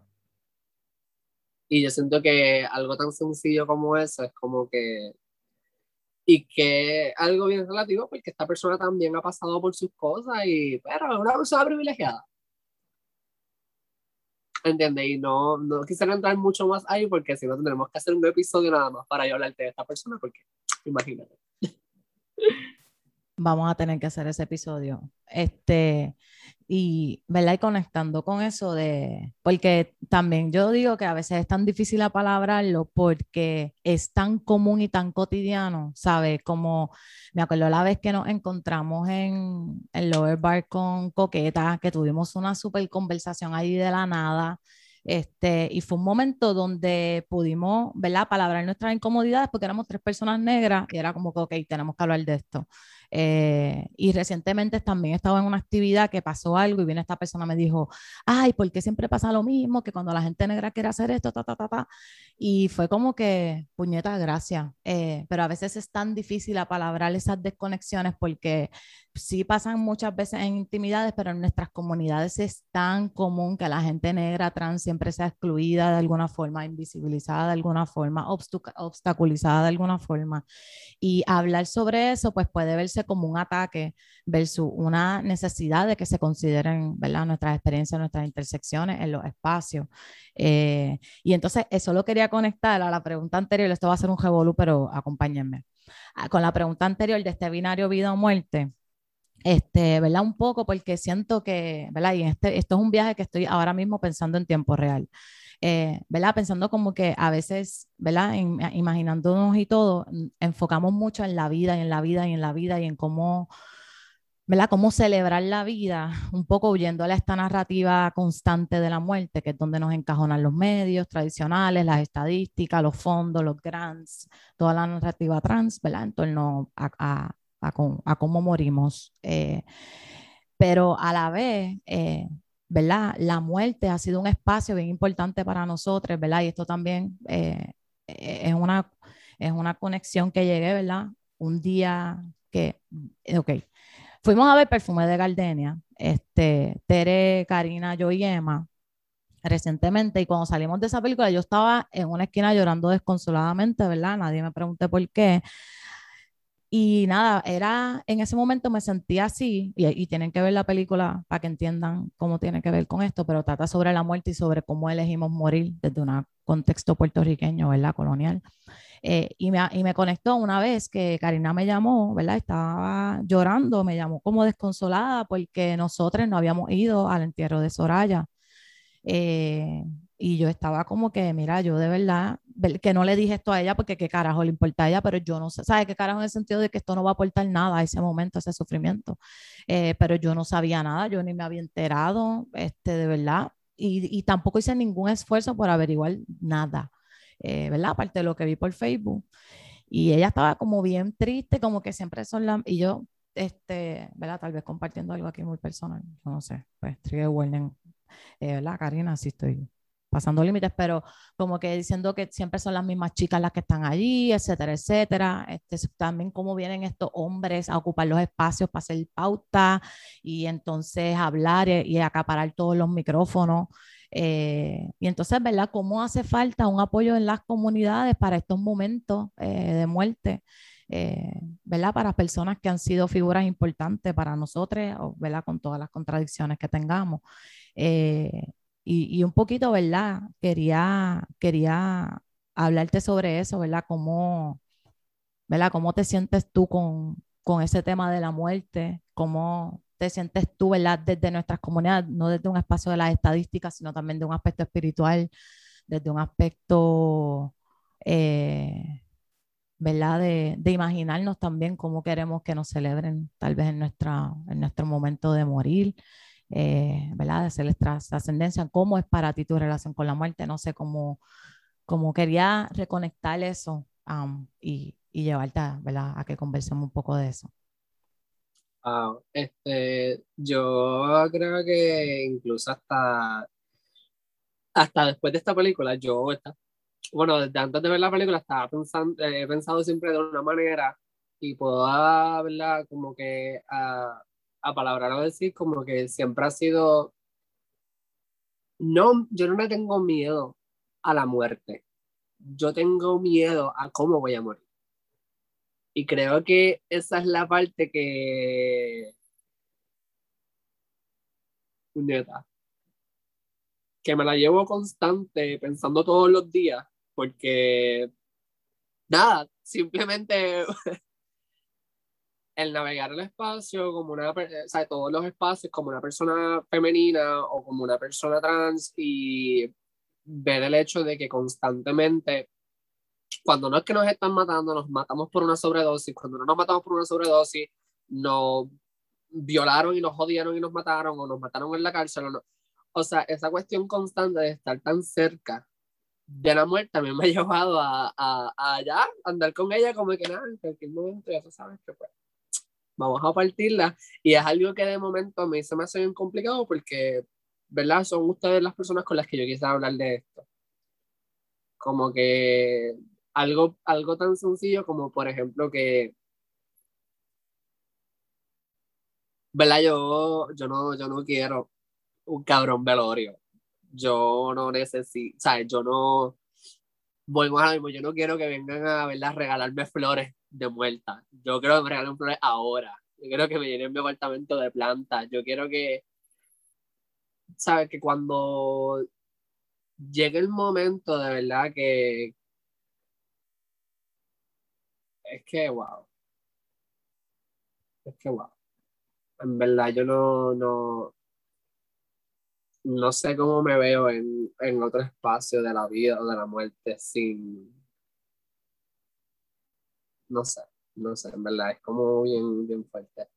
Porque, pues, ajá. Yo no, ¿verdad? Alguna de las razones por las que siempre me gusta estar, ¿verdad? La mayoría de las veces, aunque me gusta estar sola, pero me, me gusta estar siempre en corilla. Y creo que también viene también de mis issues de la, de la soledad y que sí, que hay momentos en los que sí, otros hay momentos en los que no. Como que yo no quiero, quizá, pues, ajá, tener que, que no sé, que pasar por este proceso también de, de un cabrón entierro, yo no, o sea, yo no me siento ready. Como quizás Karina no estuvo ready para lo de Soraya, como que yo no estoy lista para pensar en el hecho de que una de mis hermanas, una de mis madres, una de, de todas estas personas que son mis ídolos no esté aquí, aunque es algo para los que nos tenemos que preparar, pero por ejemplo, también esta película a mí me llevó en, en otro viaje en que, pues sí es posible que a lo mejor pues, la eutanasia no, no sé, no es legal o qué sé yo, pero que podamos escoger nosotras mismas cómo queremos que esto pase. Nosotras que hemos vivido esta experiencia, que hemos tenido que cargar con esta carne toda la vida, pues yo creo que eso es algo bien importante. Y y en verdad me causa mucho, me causa mucho miedo llegar a otro lugar o otro, ¿verdad? Otra realidad a otra parte de la muerte, otra parte de la vida, sin la gente que yo tengo ahora mismo en mi vida. Y, ¿verdad? No, no sé, ahora me siento así como que un montón de... Pero conecto, conecto muchísimo con eso que hablas de la relación con la muerte, porque me pasa muchísimo a mí también. Eh, y a veces es difícil como conectar con la gente desde ese, desde ese espacio. Eh, ¿verdad? Recientemente pasó una súper situación en el Rabbit Hole, ¿verdad? Yo estaba allí y dentro de todo yo sentía como cierta paz porque para mí el, eso, el hecho de que fuera una situación donde pues tal vez podía perder la vida, pues algo que a lo cual he estado acostumbrada de varias veces. Así que más ese, lo que me llevó esa película es a pensar sobre que también tenemos que empezar a hablar sobre el poder elegir eso, cómo queremos morir. Eh, y que no sea simplemente, ¿verdad? Que, que, que hablamos de que queremos extender también pues, nuestra vida, nuestra calidad de vida, pero también tenemos que tener el derecho como mujeres trans a escoger, como personas no binarias, como personas negras, escoger cómo queremos morir, ¿verdad? A nivel de que se respeten nuestros nombres, nuestras identidades, que esas son luchas que hemos tenido que dar, eh, pero también que se respeten nuestros procesos de cómo, cómo queremos elegir hacer esas transiciones, eh, ¿verdad? Y, y eso que no todas queremos llegar a vieja. Exacto, que eso es otro, es otro debate que, que no, es, no todo, sí, sí, sí, sí, es, sí, sí, sí, sí, sí, sí. Y es algo bien fuerte porque a mí, ¿verdad? Quizás en otro espacio se me, se me ha preguntado, quizás no de esta manera, pero es como que escucho mucha gente, ay no, que yo quiero morir de viejita, que sé yo qué, y yo, con el estilo de vida que yo tengo ahora, si yo no me puedo comer más saludable, yo no voy a llegar con interpresión a los, a los 60 años. No, baby. A los 51 vamos a hacer un party bien cabrón. Después de que yo me baje mi botella de Divon, me acuestan a dormir y les veo al otro lado. Como que yo no, no sé if I want get to 60. Y es como que algo bien fuerte porque, pues sí, hay gente que quiere vivir toda la vida. Y pues yo de momento quizás no lo veo así. Yo siento que yo tengo unas metas y una vez yo cumplo estas metas, pues mira, ya estoy ready para, trascender a, a, otro espacio. Y yo creo mucho también en la, de alguna manera, o extrañamente de alguna manera, como que en la cuestión de la reencarnación, como que yo, I, I feel like I, we always gonna come back in another way, en otro cuerpo, en otra, ¿verdad? En otra, de otra manera. Y yo siento que también ahí es que yo lo conecto con la cuestión de mi experiencia de vida. Y es que fue eso, que a lo mejor yo fui tantas mujeres tantas veces que en este momento me dieron este cuerpo para yo venir a cumplir con otra meta. Y una vez yo termine con esto, yo, ¿verdad? Como que voy a dar ese show. Y algo como que, que también como que, no sé, hace un tiempo yo estaba teniendo una pesadilla bien repetitiva. Bien repetitiva. Y era la cuestión de que en el sueño yo me veía caminando en un, como en un pasillo, era como un callejón oscuro, que yo he estado en muchos callejones oscuros constantemente, ¿verdad? En el pasado por mi tipo de trabajo y el trabajar en la calle me llevaba a pasar por estos espacios y a tener que, ¿verdad? Punto, navegarlo. Yo constantemente, dentro de ese sueño, cada vez que se repetía, yo veía a alguien que venía y me apuñalaba el cabrón sueño. Y era constante y había noches que yo soñaba esto corrido y era como que, wow, ¿qué verdad que me está queriendo decir? O qué, ¿verdad? ¿Qué, ¿Qué es la que hay con el sueño? Entonces, cuando empiezo a buscar la manera de, de cambiar el patrón del sueño, qué sé yo, porque ya, ¿verdad? Una vez uno sueña algo y uno está, uno casi no se vuelve consciente ya, porque okay, ya estoy soñando esto otra vez, estoy en el pasillo y eso es lo que va a pasar. Como en las películas, uno va encabronándose a, a, a intentar cambiar el destino. Y ustedes pueden creer que, a la, o sea, en un momento dado en el que me dirigí hacia el sueño y no solamente le cambié la, la realidad, es que cuando yo vi el, el pasillo yo no caminé más porque yo me quedé como que, como yo, ah, no sé, cómo yo evito que, que esto se vuelva a repetir de esta manera o que, que realmente, ¿verdad? El quizás ver este sueño y pensar tanto en este sueño, esto lo pueda volver realidad. Entonces yo lo quiero cambiar. Y pues yo cambié en ese momento la manera en que yo iba a morir. Pues yo dije, no voy a morir a puñalada. No. Y es bien fuerte porque, ¿verdad? Donde yo vivo, ¿verdad? Que han podido visitarme, como que saben que de noche, eso allí es oscuro todo ese canto. Y es algo, ¿verdad? Algo con lo que yo vivía constantemente. Entonces, encontrarme en ese espacio y recordar ese sueño, que ese sueño yo me lo quité encima, es como que, wow, ¿cómo la vida te puede llevar de momento a que estés soñando algo que te encuentres constantemente todas las noches llegando al mismo lugar y que el mismo lugar se vea igual que tu sueño? Y que, ¿verdad? Ya mi cuerpo está esperando. Antes yo los primeros días yo iba con el pepper spray en una mano y con el taser en la otra. Caminando. Y pues, ajá, como que ha sido bien extraña esa relación con, con el hecho de que, pues, ajá, no, no le tengo miedo a irme de este mundo, de este plano. Tengo miedo de cómo pueda ser y que yo quizás no lo pueda escoger. O pueda escoger quienes estén ahí en ese momento y no lo imagino así que sea sutil, que sea un pare bien cabrón, ¿verdad? Nadie va a tocar mi botella de limón porque esa es la que es. y yo, esa es para mí. Y no sé, yo imagino que a lo mejor pues entonces va a haber, ay no sé, me ponen 20 gotas de ácido, qué sé yo, a ver si mismo me voy en el, mismo viaje, no, yo no, mira. Y yo siento que, no sé, una vez me acuesto a dormir, me tiran cal encima a volverme polvo, después más un y ya acabó. Este, como que yo no, en verdad, yo no quiero que sea, ajá, yo no quiero que, que sea triste y que, y que no, ¿verdad? Quizás también que no sea en, que no sea en un suceso que yo que yo tenga que estar temiendo por eso. Porque siento que hasta los peores sucesos donde yo también he estado cerca de la muerte o que la he tenido ahí al oído, yo indiscutiblemente es cuando me he disfrutado en esos momentos. Y han sido bicho en pelea, han sido como que algo tan sencillo como tener a alguien en mi casa en una crisis psicótica que yo dije, pues, tengo dos opciones. O llamar para que a buscar, o que pase lo que tenga que pasar aquí, tú me termines matando, qué sé yo. Pero ha estado tan cerca de la muerte y del amor al mismo tiempo que ha sido como que, baby, I'm taking both with me. Y, y ajá, porque no, yo no quiero este mundo odiando a nadie, ni mucho menos, como que, de verdad me quiero ir en paz, me quiero ir en paz, me quiero ir en paz. Y honestamente tampoco estoy ready quizás para, ver a mi amada irse antes que yo.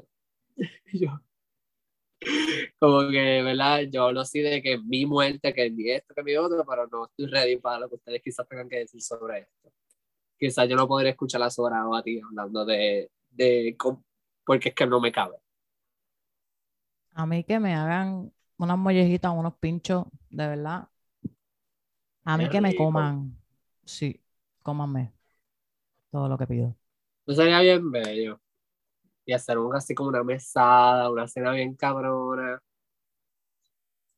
Y yo, gente, nuestra invitada especial está servida en la mesa. Un provecho. No pido más, así mismo. Tienes que ajustarlo todo, de principio a fin. no, pero si ya, pues, entonces ya yo no voy a estar, lo voy a ajustar desde el más allá. Sí, vamos a estar, exacto, vamos a estar desde el más allá. Te voy a tirar el pique más aéreo sabroso, como que ese bitter sabroso mm. que solamente just only some people with the, with the palate pueden disfrutar. Y mm. como que, mira, si no, if you can't handle it, pues no te lo comas. Sí, exacto. Pero yo estoy entrenando mi palate para de pique ese sabroso. Mm. pero los mulos los sacamos para nosotras. Por favor. y un mulo mío da como para 10, para que sepan. Y yo no, ese muslo va frisado para las navidades. Y hablando para las navidades, Betún ahí como que, like, I never liked Christmas. Vamos. Betún ahí como que yo soy Grinch. Vamos a comer betún con piña. En vez de jamón con piña, betún con piña, bebé. Ave María, ¿tú te imaginas? Ver, después de esto vamos a abrir un food truck. Prepárense. Imaginando the next food truck. En, un- en una intersección. se- Y vamos a estar operando en las madrugadas. For sex work. Que nos vamos a meter en todos esos callejones. Boom, boom, Yes. boom. ¿Qué pasó? Oye, ¿tú sabes lo que es esta carne ancestral? Be- La fuerza que va a no vas a tener que beber ni café más en tu vida. Ya No vas a necesitar nada. na- ninguna proteína, quinasia, nada, nada, nada.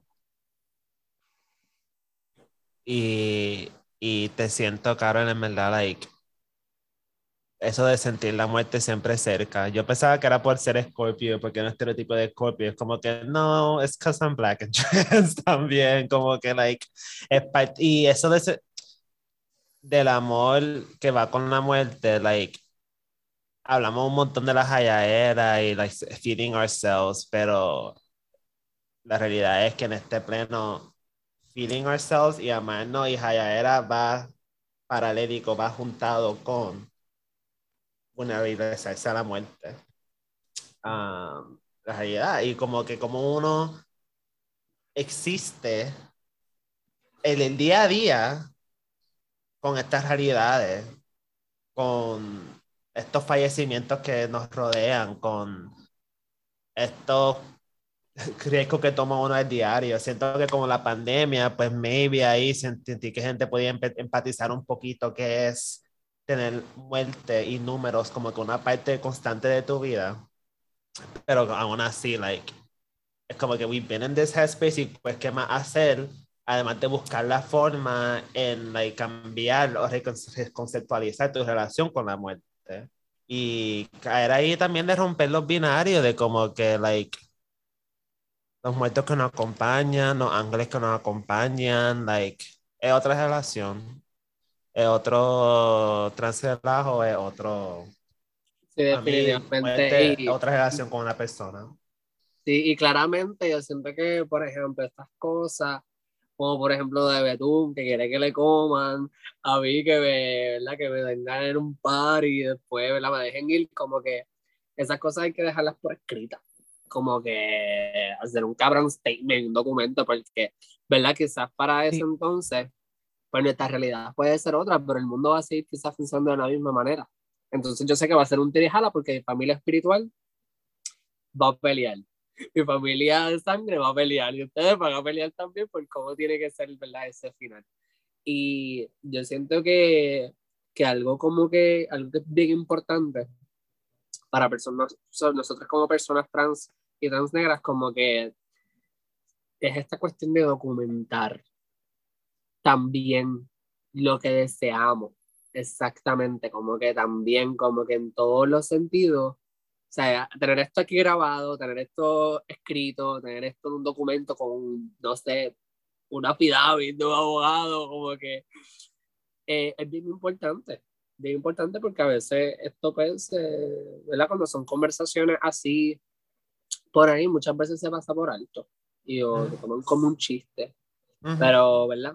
Para mí es algo bien serio.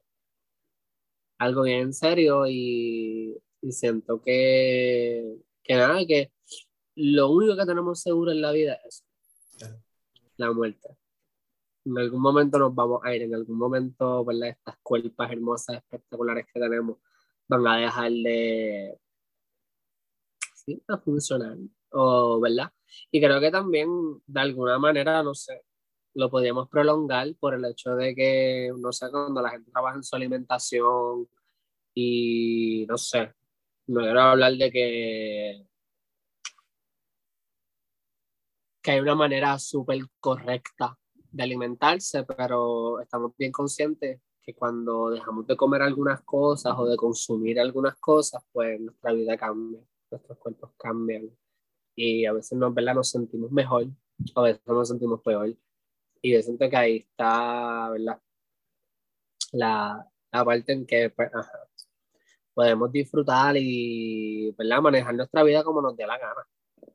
Pero pensando en que, por ejemplo, que es una conversación que tuve con mi mamá hace poco y fue bien fuerte porque yo no, no era algo que yo le quería preguntar, pero era algo que me preocupaba porque ahora mismo yo no tengo ahorro mis hermanos tampoco tienen ahorro. Y es como que, mami, ¿qué vamos a hacer? Y ella como así, yo, bueno, cuando ya llegue tu momento. Y yo estaba como que, estás pensando que me voy a morir.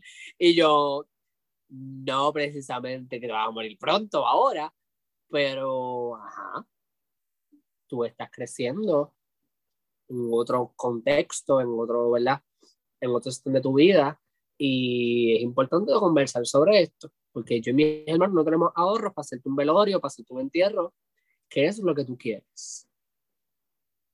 Y ahí fue que ella me dijo como que no, que, que ella no quisiera que, ¿verdad? Estar en un espacio y que la gente esté llorando a por ella, que sé yo qué. Ella quiere lo mismo que yo le dije a ustedes, como que yo no mis flores de viva, no después de morir. O me muero, yo no quiero flores ahí. A mí me, me entienden, o si me van a enterrar, me meten en un tiesto, echan una semilla ahí de girasol y me hacen un parque que, que, que girasoles a toma que ¿Entiendes? Y girasoles con afro. ¿Ok? Entonces, como que mami también me dijo como que no me no, no sé específico porque a mami le parece bien tedioso el tema pero yo creo que yo también lo hice por el hecho de que con mis abuelos pasó lo mismo no nos preparamos sí nos preparamos porque estaban enfermos y estaban bien viejos ya y había que buscar la manera de empezar a guardar el chavo qué sé yo qué. Pero no fue algo que se planeó. Entonces yo quiero que por ejemplo para mi mamá sea distinto. Yo creo que cuando llegue ese momento, no tengamos que estar corriendo a pedirle chavo a la familia, no tengamos que estar... No, mi mami quería esto y esta fue su voluntad y esto lo que ella quería. Y nada de lloriqueo, nada de la, el luto, cada quien después lo coge a su manera, pero no vamos a volver a pasar, no vamos a pasar por esto, no vamos a pasar trabajo y a tener que hipotecar nuestra casa para poder hacerle un buen entierro y con la, el, el coffin bah, hijo de puta, como si debajo de la tierra eso se fuese a vender o que sea, o se lo fuesen a rifar en el infierno.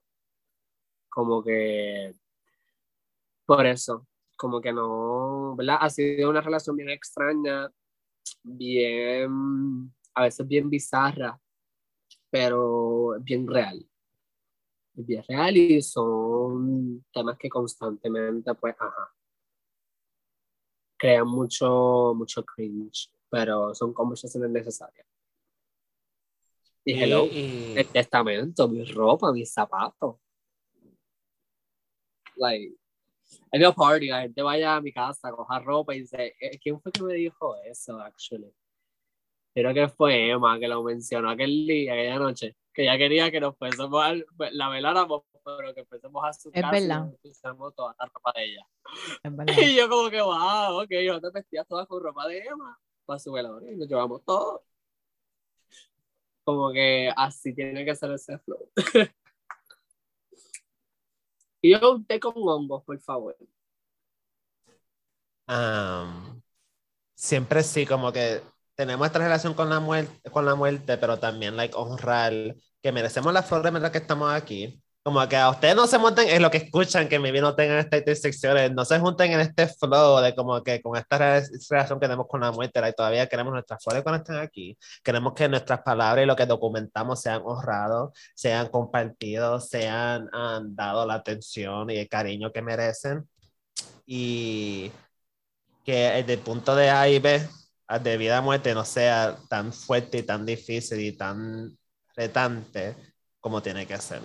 Y siguiéndole el flow un poquito y honrando también el labor que estamos haciendo desde aquí, pero también aguantando esa relación que tenemos con la muerte, que el labor que estamos haciendo desde aquí no es necesariamente para nosotros disfrutarlo desde ahora, pero sino para las generaciones que vienen, para y salir de ese verano también para impactar la gente que, para honrar a la gente que vinieron antes de nosotros.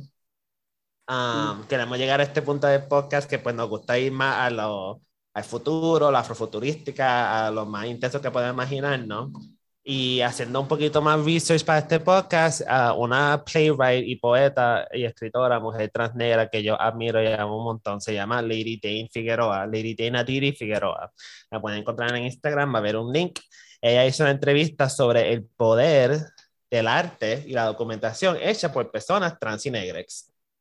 Y ella dice que la, la, el arte de personas trans negras activa la imaginación. Te digo que cuando estamos como que conectados en otras formas, eh, que no esperamos, like, para mí siempre se me paran los pelos, pero que el arte de personas transgéneras activa la imaginación de otros y porque es en el arte de personas transnegras, es en la imaginación de mujeres transnegras, de personas de espíritu, de personas no binarias, de personas, mujeres indígenas, en esa imaginación que se encuentran muchas de las soluciones, que se han encontrado muchas de las soluciones para los problemas que estamos experimentando como comunidad global hoy en día. La solución para muchos de los issues que estamos experimentando como comunidad global no se encuentra en la, en la imaginación de gente cis blanca y de gente adinerada. Se encuentra en la imaginación de personas, de las mujeres transnegras, de mujeres, como estamos viendo con la, la, la lucha de ti Karina, las soluciones que necesitamos no están en la imaginación, perdóname, de los hombres gay cis que son dueños y gatekeepers estos chavos. Las soluciones que están buscando están en la imaginación de estas mujeres trans uh, uh, intergeneracionales. So, aquí I'm gonna pick your brain un poquito y preguntarte en tu imaginación, Carol, ¿qué es lo que tú sueñas o qué es lo que tú deseas? Literalmente, y te voy a poner, te, voy, estoy regresando esa carga de nuevo, eh, de que tenemos, tenemos muchas mujeres trans en nuestros hombros. ¿Qué tú sueñas, qué tú imaginas para este país, para esta comunidad, para esta corilla? Puede ser en cualquier escala. Um, tanto, maybe en tu lifetime, pero también en generaciones bajando. Y también nos puedes contar que son algunos ejemplos, algunas inspiraciones, algunos cuentos de otras personas trans negras, maybe, que te han ayudado en esa imaginación del mundo en el cual te estás trabajando para crear. Ah. yo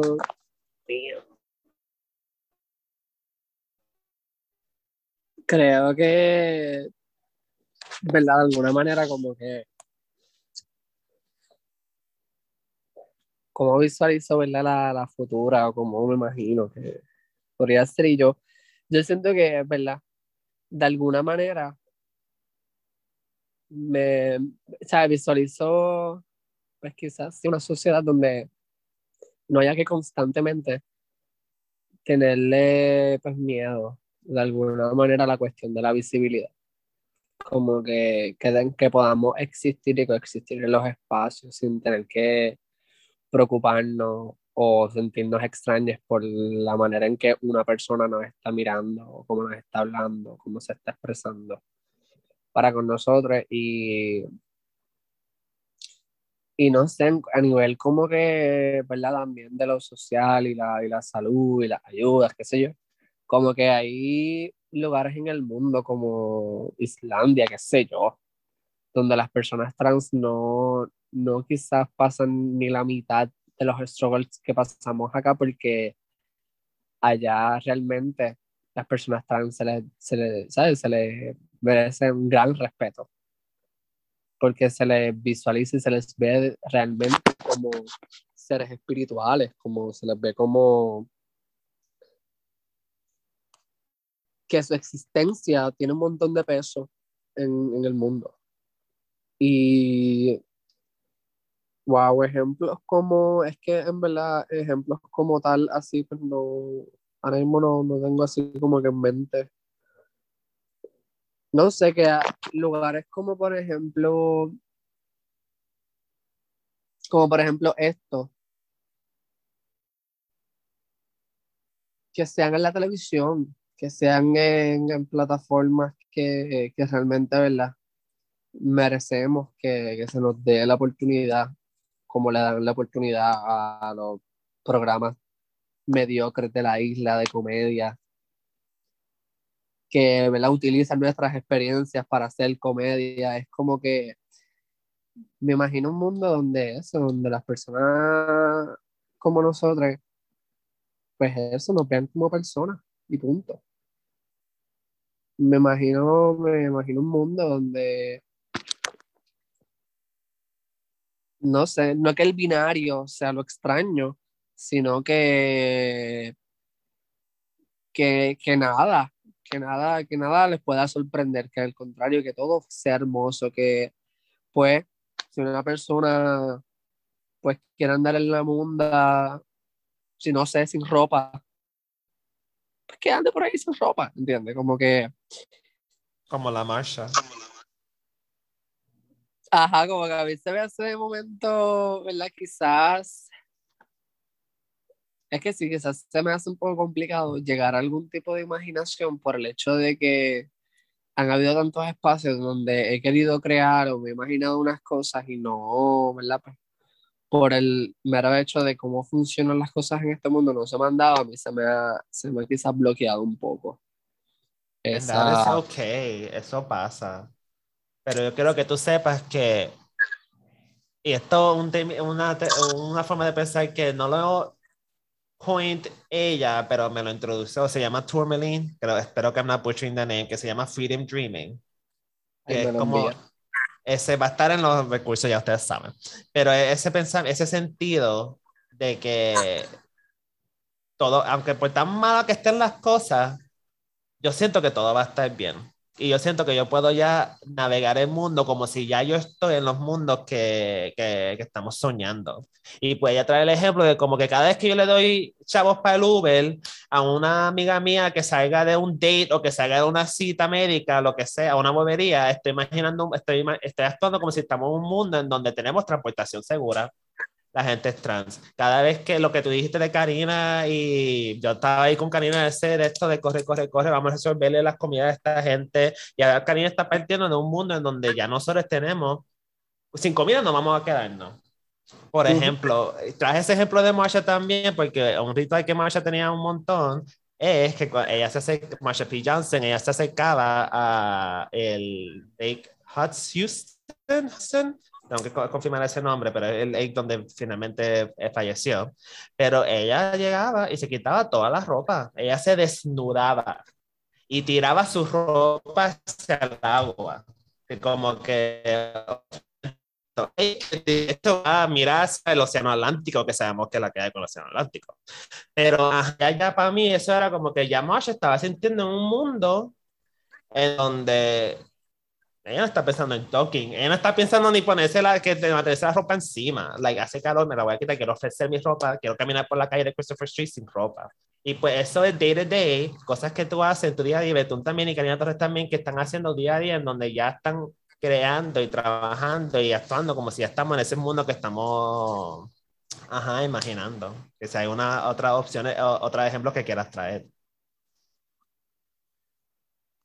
Y, wow, yo siento que, por ejemplo, un, un, y que hacemos mucho, ¿verdad? Quizás en Corilla. Eh, y, ¿verdad? y como no imaginamos, siempre algo que me he dado cuenta que también como un momento de que Shakira cocina cabrón. Ese momento, ¿verdad? Es tan, es tan genuino y cada vez que llegamos a un espacio como que llegamos a casa de Shakira, por ejemplo, y vamos a, vamos a comer algo como tan, tan sencillo o tan peculiar como eso, como que se puede crear una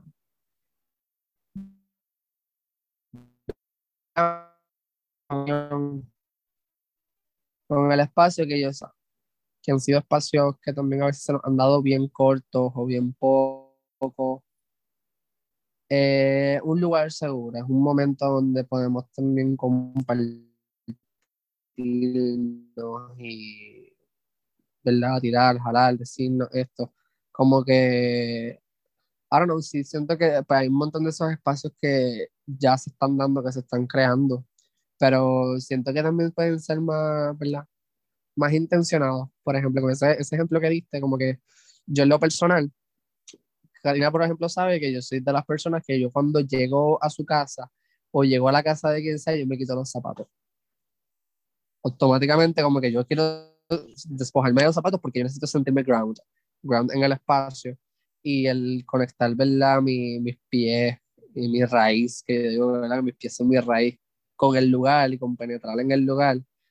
Creo que también es una manera de, de, de, de alguna, no sé, de, de, de, hacer como que de marcar algo, de, de, hacer que el espacio sea seguro, de, no sé, si hay un lugar en el que yo llegue, yo me quite los zapatos, vuelvo y me los ponga, es que yo no me siento bien. Y estoy ready para irme. Y, Y quien yo creo que se ha dado cuenta de eso ha sido Karina. Porque como hemos pasado también estos últimos meses mucho tiempo juntas, como que ella se ha dado cuenta que hay espacios donde... Uh, y ya qué cosa más extraña. Y yo como que este, me siento por ahí, me entrar en San más, en San más los lugares y me quiero quitar los zapatos. Porque me hace sentir en casa, porque de alguna manera pues eh, tengo un montón así de, de pensar y estar en los espacios para eso en todo momento, porque siento que estamos sanando constantemente. Una y otra vez, una y otra vez. Yo hasta, hasta mismo Thanksgiving, que Karina, yo no estoy de acuerdo con el holiday de Thanksgiving, pero sí estoy de acuerdo con que estamos replicating ese espacio entre familia de romper y compartir comida, cuando muchas de nosotros, en nuestra comunidad no tenemos ese espacio de eh, compartir comida y tener esta cena familiar o este holiday, like, eso para mí es un modelo futurístico de que las familias pueden ser en un mundo después de la descolonización, you know what I mean? Para mí ese es el poder que yo siento que está y qué cosa que Karina está tan presente en este espacio porque todas estas cosas son de esto de Karina, para mí Karina hemos tenido nuestros issues, pero yo siempre la he mirado un montón porque ella nunca se ha negado a nada, ella nunca se ha restringido a nada. Like, eh, Karina ya existe en un, mundo trabajo con pago, ya nosotras podemos tener estas cosas, hasta la bobería. Ya nosotras podemos ir a comer donde nos da la gana a las 2, 3 de la mañana sin tener miedo que alguien nos venga con nada. Y aunque estemos ahí con la ansiedad montada, vamos a comer como quiera, porque ya para mí estamos en un mundo donde yo merezco estas cosas. Y como también Karina lo transforma, es por ejemplo, hace poco nosotros fuimos a, yo la acompañé a hacer las compras de Navidad. Y a mí yo no soy muy fan de la Navidad. Yo estuve todo el tiempo ahí con cara y con ella, porque yo con Karina, yo no puedo, no puedo, no puedo fingir de ninguna manera entonces a veces se me hace complicado porque es como que pues, yo a mí no me gusta Navidad, soy el Grinch. ¿Qué quieres que haga? y es como que pues vas a ir conmigo a comprar las cosas de Navidad y vamos a comprar espigas, vamos a comprar luces y vamos a... No que yo entienda el por qué le gusta la Navidad o cuál es su pon con lo navideño, sino que estamos creando un espacio donde estamos ¿verdad? compartiendo de otra manera y que yo le estoy exponiendo mi manera de pensar sobre la Navidad y lo que para mí significa diciembre, que sé yo, qué, y que aún así para ella me diga como que pues, ok, y pues para mí la decoración, pues, ajá, le hace sentir de esta manera tan hermosa, le hace sentir que está, ¿verdad?, dándole vida al espacio. Y yo siento que eso es lo más, lo más importante. Y creo que algo que yo y Karina también tenemos mucho en común es que nuestra familia, la mayoría, nuestra familia más cercana vive aquí en Connecticut, actually. Como que la, nuestras familias son vecinas y es como que todo conecta tanto y es como que, ¿verdad? Nosotras todo el tiempo pensamos en buscar la manera de eso, de conectarnos, de estar juntas en un espacio, de crear espacios para compartirnos, porque de alguna manera, a pesar de que nuestra, ¿verdad? La genera, la, lo, lo, nos adoramos y cuando ah, ah, en 10 minutos, pero desde el 2, el dos como que esta cuestión de viajar, de, de vernos juntos y de todas las cosas hermosas que podemos hacer como que, que nos imagino como, ¿verdad? Pues sí, trabajando dignamente en cosas que amamos hacer. Algo que yo me llevo bien fuerte en esto y es porque también es mi contradicción con la cuestión de, ¿verdad? De esta gesta es la cuestión de, de que vamos a estar luchando por esto toda la vida. O va a llegar un momento en que ya no vamos a tener que hacer marcha a, y estar ¿verdad? metiéndonos en los espacios políticos para que nos validen. Como que va a llegar ese momento. Yo podía imaginarme ese momento donde yo no tenga que llegar a un espacio y del que ¿verdad? Que yo siento que, por ejemplo, ¿verdad? Decir mis pronombres, por ejemplo, para Karina era algo bien complicado. Porque, ajá, pues Karina dice, pues si yo soy una mujer, pues tú me das como una mujer y ya. Pero para mí que navego los espacios de otra manera, es como que, pues sí, para mí es importante que tú sepas que te puedes referir, ¿verdad? A mí como ella o como le, como ella, como que porque yo no todo el tiempo me siento ella o lo que sea. Y es como que, nada, es la cuestión de la, de la creación de, de, eso, del respeto, del amor y de que nos podemos, nos podemos seguir teniendo de diferentes maneras y pues, ajá. Pues para ir cerrando, siento que todo lo que has traído, es verdad, yo, yo empujo un montón a los invitados a que imaginen más a los extremos, porque yo siento que el afrofuturismo es una herramienta para eso, pero también siento que en comunidades entre mujeres trans, entre personas trans negras, se encuentra, pero en verdad que por lo menos yo lo he observado un montón entre mujeres trans, se observan estos nuevos modelos estas nuevas formas de relacionarnos, como tú dices, con Karina, que aunque no nos llevamos 100% y aunque no sea lo más PC, politically correct y todo esto, y hay un montón de papelones y hay un montón de cosas, estamos buscando estas nuevas formas de relacionarnos en las diferencias por la magia que podemos crear y por la forma en que nos necesitamos, en una comunidad en donde la muerte está bien presente y en donde no podemos descartarnos, um, porque, ajá, porque somos bien pocas y cada nos tenemos que dar el valor a nuestras vidas que el resto del mundo no da. So, la verdad que para mí, eh, verte a ti, escucharte hablar de tu relación con Karina, escucharte hablar de, tu espiritualidad, es el afrofuturismo presente. Y yo no puedo pedir más de este podcast. Y pues sí, no sé cómo se sienten ustedes. Llevamos aquí dos horitas. Y podemos empezar a cerradito. ¿Qué tú piensas, Beto? Sí, Sí, sí, y totalmente de acuerdo con eso que dices al final de que es como que el afrofuturismo ahora, este, para mí eso ha sido, ¿verdad? Conocerle a ustedes como que, como atrevernos también a ser quienes somos, como queremos ser, que es algo que noto como un hilo en común en, en los temas de, ¿verdad? Cuando hablamos de nuestras experiencias como personas trans negras, es que más que caer en un binario, como que hablamos de libertad plena, como de espacio para poder realmente ser, existir. Eh, así que, que sí, que compartir con ustedes estos tiempos es como, es como, sí, un sueño, es como un sueño. Entonces, pa, siempre hacemos la pregunta del final, que son dos, ¿verdad? Dos preguntas para cerrar, que es, ¿qué tipo de ancestres serías ¿Y qué le dirías a la Caro del futuro? ¿O cómo te imaginas a la Caro del futuro así sin ningún tipo de, ¿verdad? En una imaginación total plena donde no hay límites tecnológicos, donde puedes hacer lo que a ti te dé la gana. O sea, ¿cómo te imaginas esa Caro del futuro? Definitivamente, yo estoy loca por que podamos tener esos propulsores en los pies y podamos elevarnos. tengo que caminar. Literalmente. Y mira, este, en verdad, como que, wow.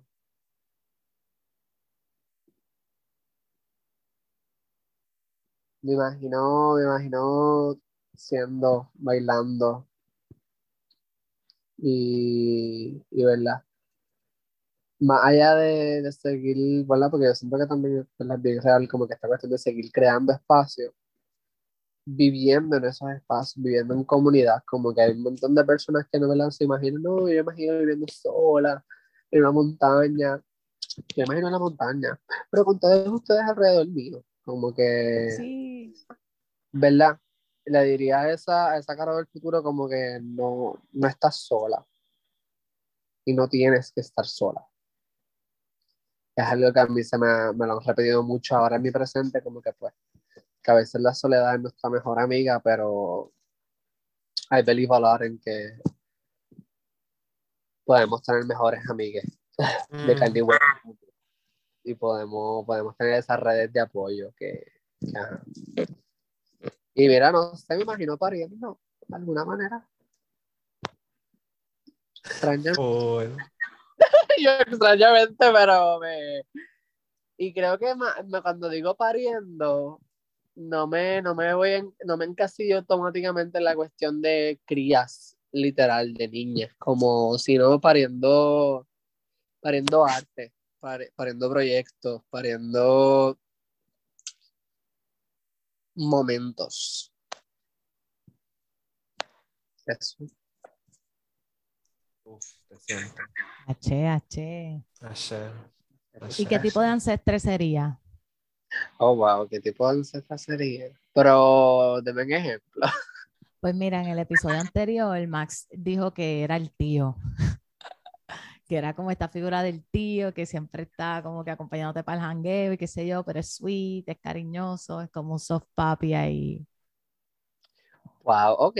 Pues mira, yo, yo sería el tipo de ancestra que voy a llegar, voy a llegar a los lugares antes que tú Uh, para ir a, averiguar cómo están las cosas y entonces si me es necesario retenerte para que no salga, Wow. hacer eso posible. Y yo creo que yo sería, no sé, me veo como como la, la mamá de la mamá de la mamá de la mamá de la mamá. Así me veo. Muy bien, nada más lejos de la realidad. Así mismo. Pero, pero eso, como que me veo de todas las formas, a, la misma vez también como que, pues sí, quiero, quiero poder pues, pasar estos poderes o qué sé yo a, a quienes, ¿verdad? También viven estas experiencias o han vivido estas experiencias o se encaminan a vivir las experiencias que yo he tenido, pues les quiero dejar como que más allá de, de fuerza, porque cada uno aquí tenemos ¿verdad? la fuerza que necesitamos, pero dejarles, dejar saber o entender como que a, mí o a quien sea que me pueda reconocer como una ancestra, pues eso, que no que no están soles y que todo lo que está en su mente, todo lo que puedan imaginarse, todo lo que puedan pensar es real y puede ser real. Porque si está en las películas, nos han querido vender este mundo de que, ay, no, que las cosas que pasan en la película en el futuro. Y yo, gente, en China ya no usan tarjetas de crédito ni un carajo, la gente anda pagando con los ojos. ¿Entiendes? Como que de momento sí suena bien loco, pero pues sí. No sé, también me imagino como que, que ojalá ahí pudiésemos, ¿verdad? Quizás cambiar o no. O bueno, sí, como que a mí, me, a mí algo que personal que me encantaría era que mi proceso hormonal, mi terapia hormonal no fuese como lo es. No, no sé por qué de momento, ¿verdad? Como que cada vez que me inyecto mis hormonas cada dos semanas, pues, pues sí, siento que doy un paso más, pero a la misma vez doy cinco o siete pasos más al llanto, a sentirme más vulnerable, a sentirme más sensible, y yo creo que ya eso es otro tema, porque ahí tengo tela de dónde tirar, porque incluso ni los médicos que atienden personas trans saben lo que, lo que nos están dando, ni ellos mismos tienen conocimiento, ¿verdad? real de qué está ocasionando, ¿verdad? Estas hormonas en nuestras cuerpos. Y a niveles, ¿verdad? Físicos, mentales, espiritual, como que influye un montón y que por cierto, sí, eso está bueno para tocar ese tema y hay varias personas más con las que lo he podido hablar y me han dicho cosas bien similares. Por una razón yo la persona que sintonizó este podcast esperando aprender más de las hormonas y el proceso hormonal, aquí no, porque para mí, cuando yo pienso en Era y relación saludable con mi cuerpo y mi género, como que no pienso primero en las hormonas, tristemente. Una herramienta, pero no entendí, para mí no es de las ideales, para mí yo quiero ver esa esa afirmación desde otro aspecto, que tampoco las hormonas son todo, o es, y ajá, no quise decir eso. Eso no iba sí, a estar en este es bien válido y, y creo que, ¿verdad? Podríamos sacarnos de un episodio extra para pa, pa eso, porque es como que un tema bien tedioso, un tema bien tedioso porque, o sea, nada, nada más con decirles que la, eh, cuando yo empecé mi terapia hormonal, mi doctor no, o sea, con la cantidad de hormonas que a mí me dio y la cantidad de bloqueadores en miligramos que me dio, yo sabía que esta persona no realmente no se estaba preocupando por mi salud. Estaba buscando, ¿verdad? Hacer que yo me viera femenina y que yo me viera mujer. Y entonces ahí yo dije, como que, mm, no creo que, yo, o sea, esto puede ayudar, pero de la manera que tú lo estás viendo, siendo un hombre gay, también blanco, es como que tú solamente quieres asegurarte de que este número no baje, que yo siga viniendo, te siga viéndote para tú seguir dándome más hormonas o menos, yo sé yo, como que es también la, como la salud se ha vuelto un negocio también.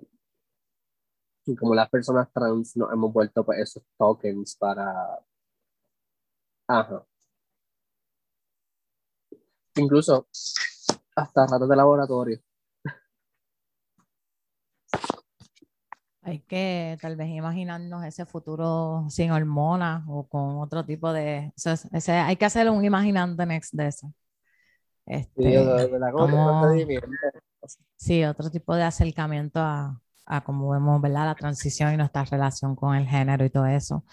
Este, pues hemos llegado a la parte final de este episodio. Así que, Hacho, gracias. Esto ha sido casi dos horas. Vamos a ver qué día vamos a hacer con todo esto, porque me, me, pasa como siempre, no quiero cortar nada. Así que, Tere, primero que nada, gracias por el tiempo, por el espacio, por siempre, siempre decir que sí. Este, por, ¿verdad? por ser parte esencial de nuestras comunidades, siempre ahí, pero vertical, de espina dorsal, este, médula ósea, costillas, uñitas, pelo, todo. Este, agradecemos todo lo que haces y sobre todo cómo lo haces. Así que nada, si quieres decir algo antes de que cerremos este episodio, algún mensaje, algún chaura, una carta de amor, este, quieres escupir odio, lo que te dé la gana, este, como todo este episodio, este rato también es para ti. Wow, pues nada, creo que puedo decir que, que gracias por, por esta oportunidad y nada, que no dejamos de crear, no dejemos de crear, no dejemos de, de amarnos y de pues, seguir descubriendo esas maneras en las que nos podemos amar, podemos apoyar, que son, ¿verdad? Grandísimas y misteriosas como los caminos de, de alguien por ahí. este, pero, ¿verdad? Este, eso, um, que no dejemos de decir de seguir viéndonos y seguir creando espacio. Segura ahí, ¿verdad? Sigamos con la honestidad radical, pero con compasión y con empatía. Y, y que no dejemos de amarnos y amar a nuestros Hebex y entender, ¿verdad? Y empatizar y todo eso. Así que nada, les agradezco. Qué bueno que cortamos justamente ahora, porque no sé por qué este trozo se paró aquí justamente ahora. Enfrente. Pero, pues, ajá. Les amo. Gracias a ustedes por existir. Gracias por ser y este, este va porque como que el penúltimo episodio yo, yo tengo que ver que imaginándonos tiene que ser una emisora tenemos que tener una emisora Uf. Tenemos. Maybe esto será season one. Maybe será. ¿Cómo es el, Maybe esto será un season one. Ese es el próximo Imaginándonos Infiltradas, porque sí, esto va a pasar, que esta sea la manifestación de todas las cosas que queremos. Así que a toda esa gente, mira, a toda esa gente que escuchó esta declaración de, de Tere, de Caro, que apoye, que escuche, que comparte este podcast, este, que, ¿verdad? Que también nos deje saber qué piensan, pero nada, que sepan que hacemos esto con mucho amor, con mucha dedicación, con mucha pasión, con mucha, ¿verdad? También con mucho compromiso y con mucha responsabilidad. Este, y nada, que gracias por escucharnos. Así que, chao. Este es episodio 7, Imaginándonos Mujeres, eh, con Teresa Carolina, la gran artista, performere, bailarina, la que hace todo lo que puede, como quiere y cuando puede. Este, con la gran Sora Ferry, que son bebé, está el Machu Picchu, está yo no sé cuántas maravillas del mundo, está Sora Ferri, Teresa Carolina, Gaby Grace, Coqueta, allá arriba, quedándose con todo.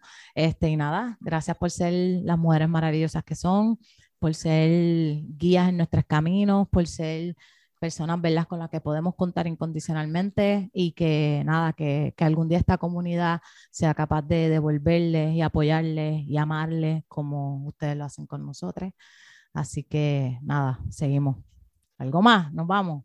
Nos vamos. Bye. You're Yes. welcome. Bye. Un episodio más, Cori. Nos vemos.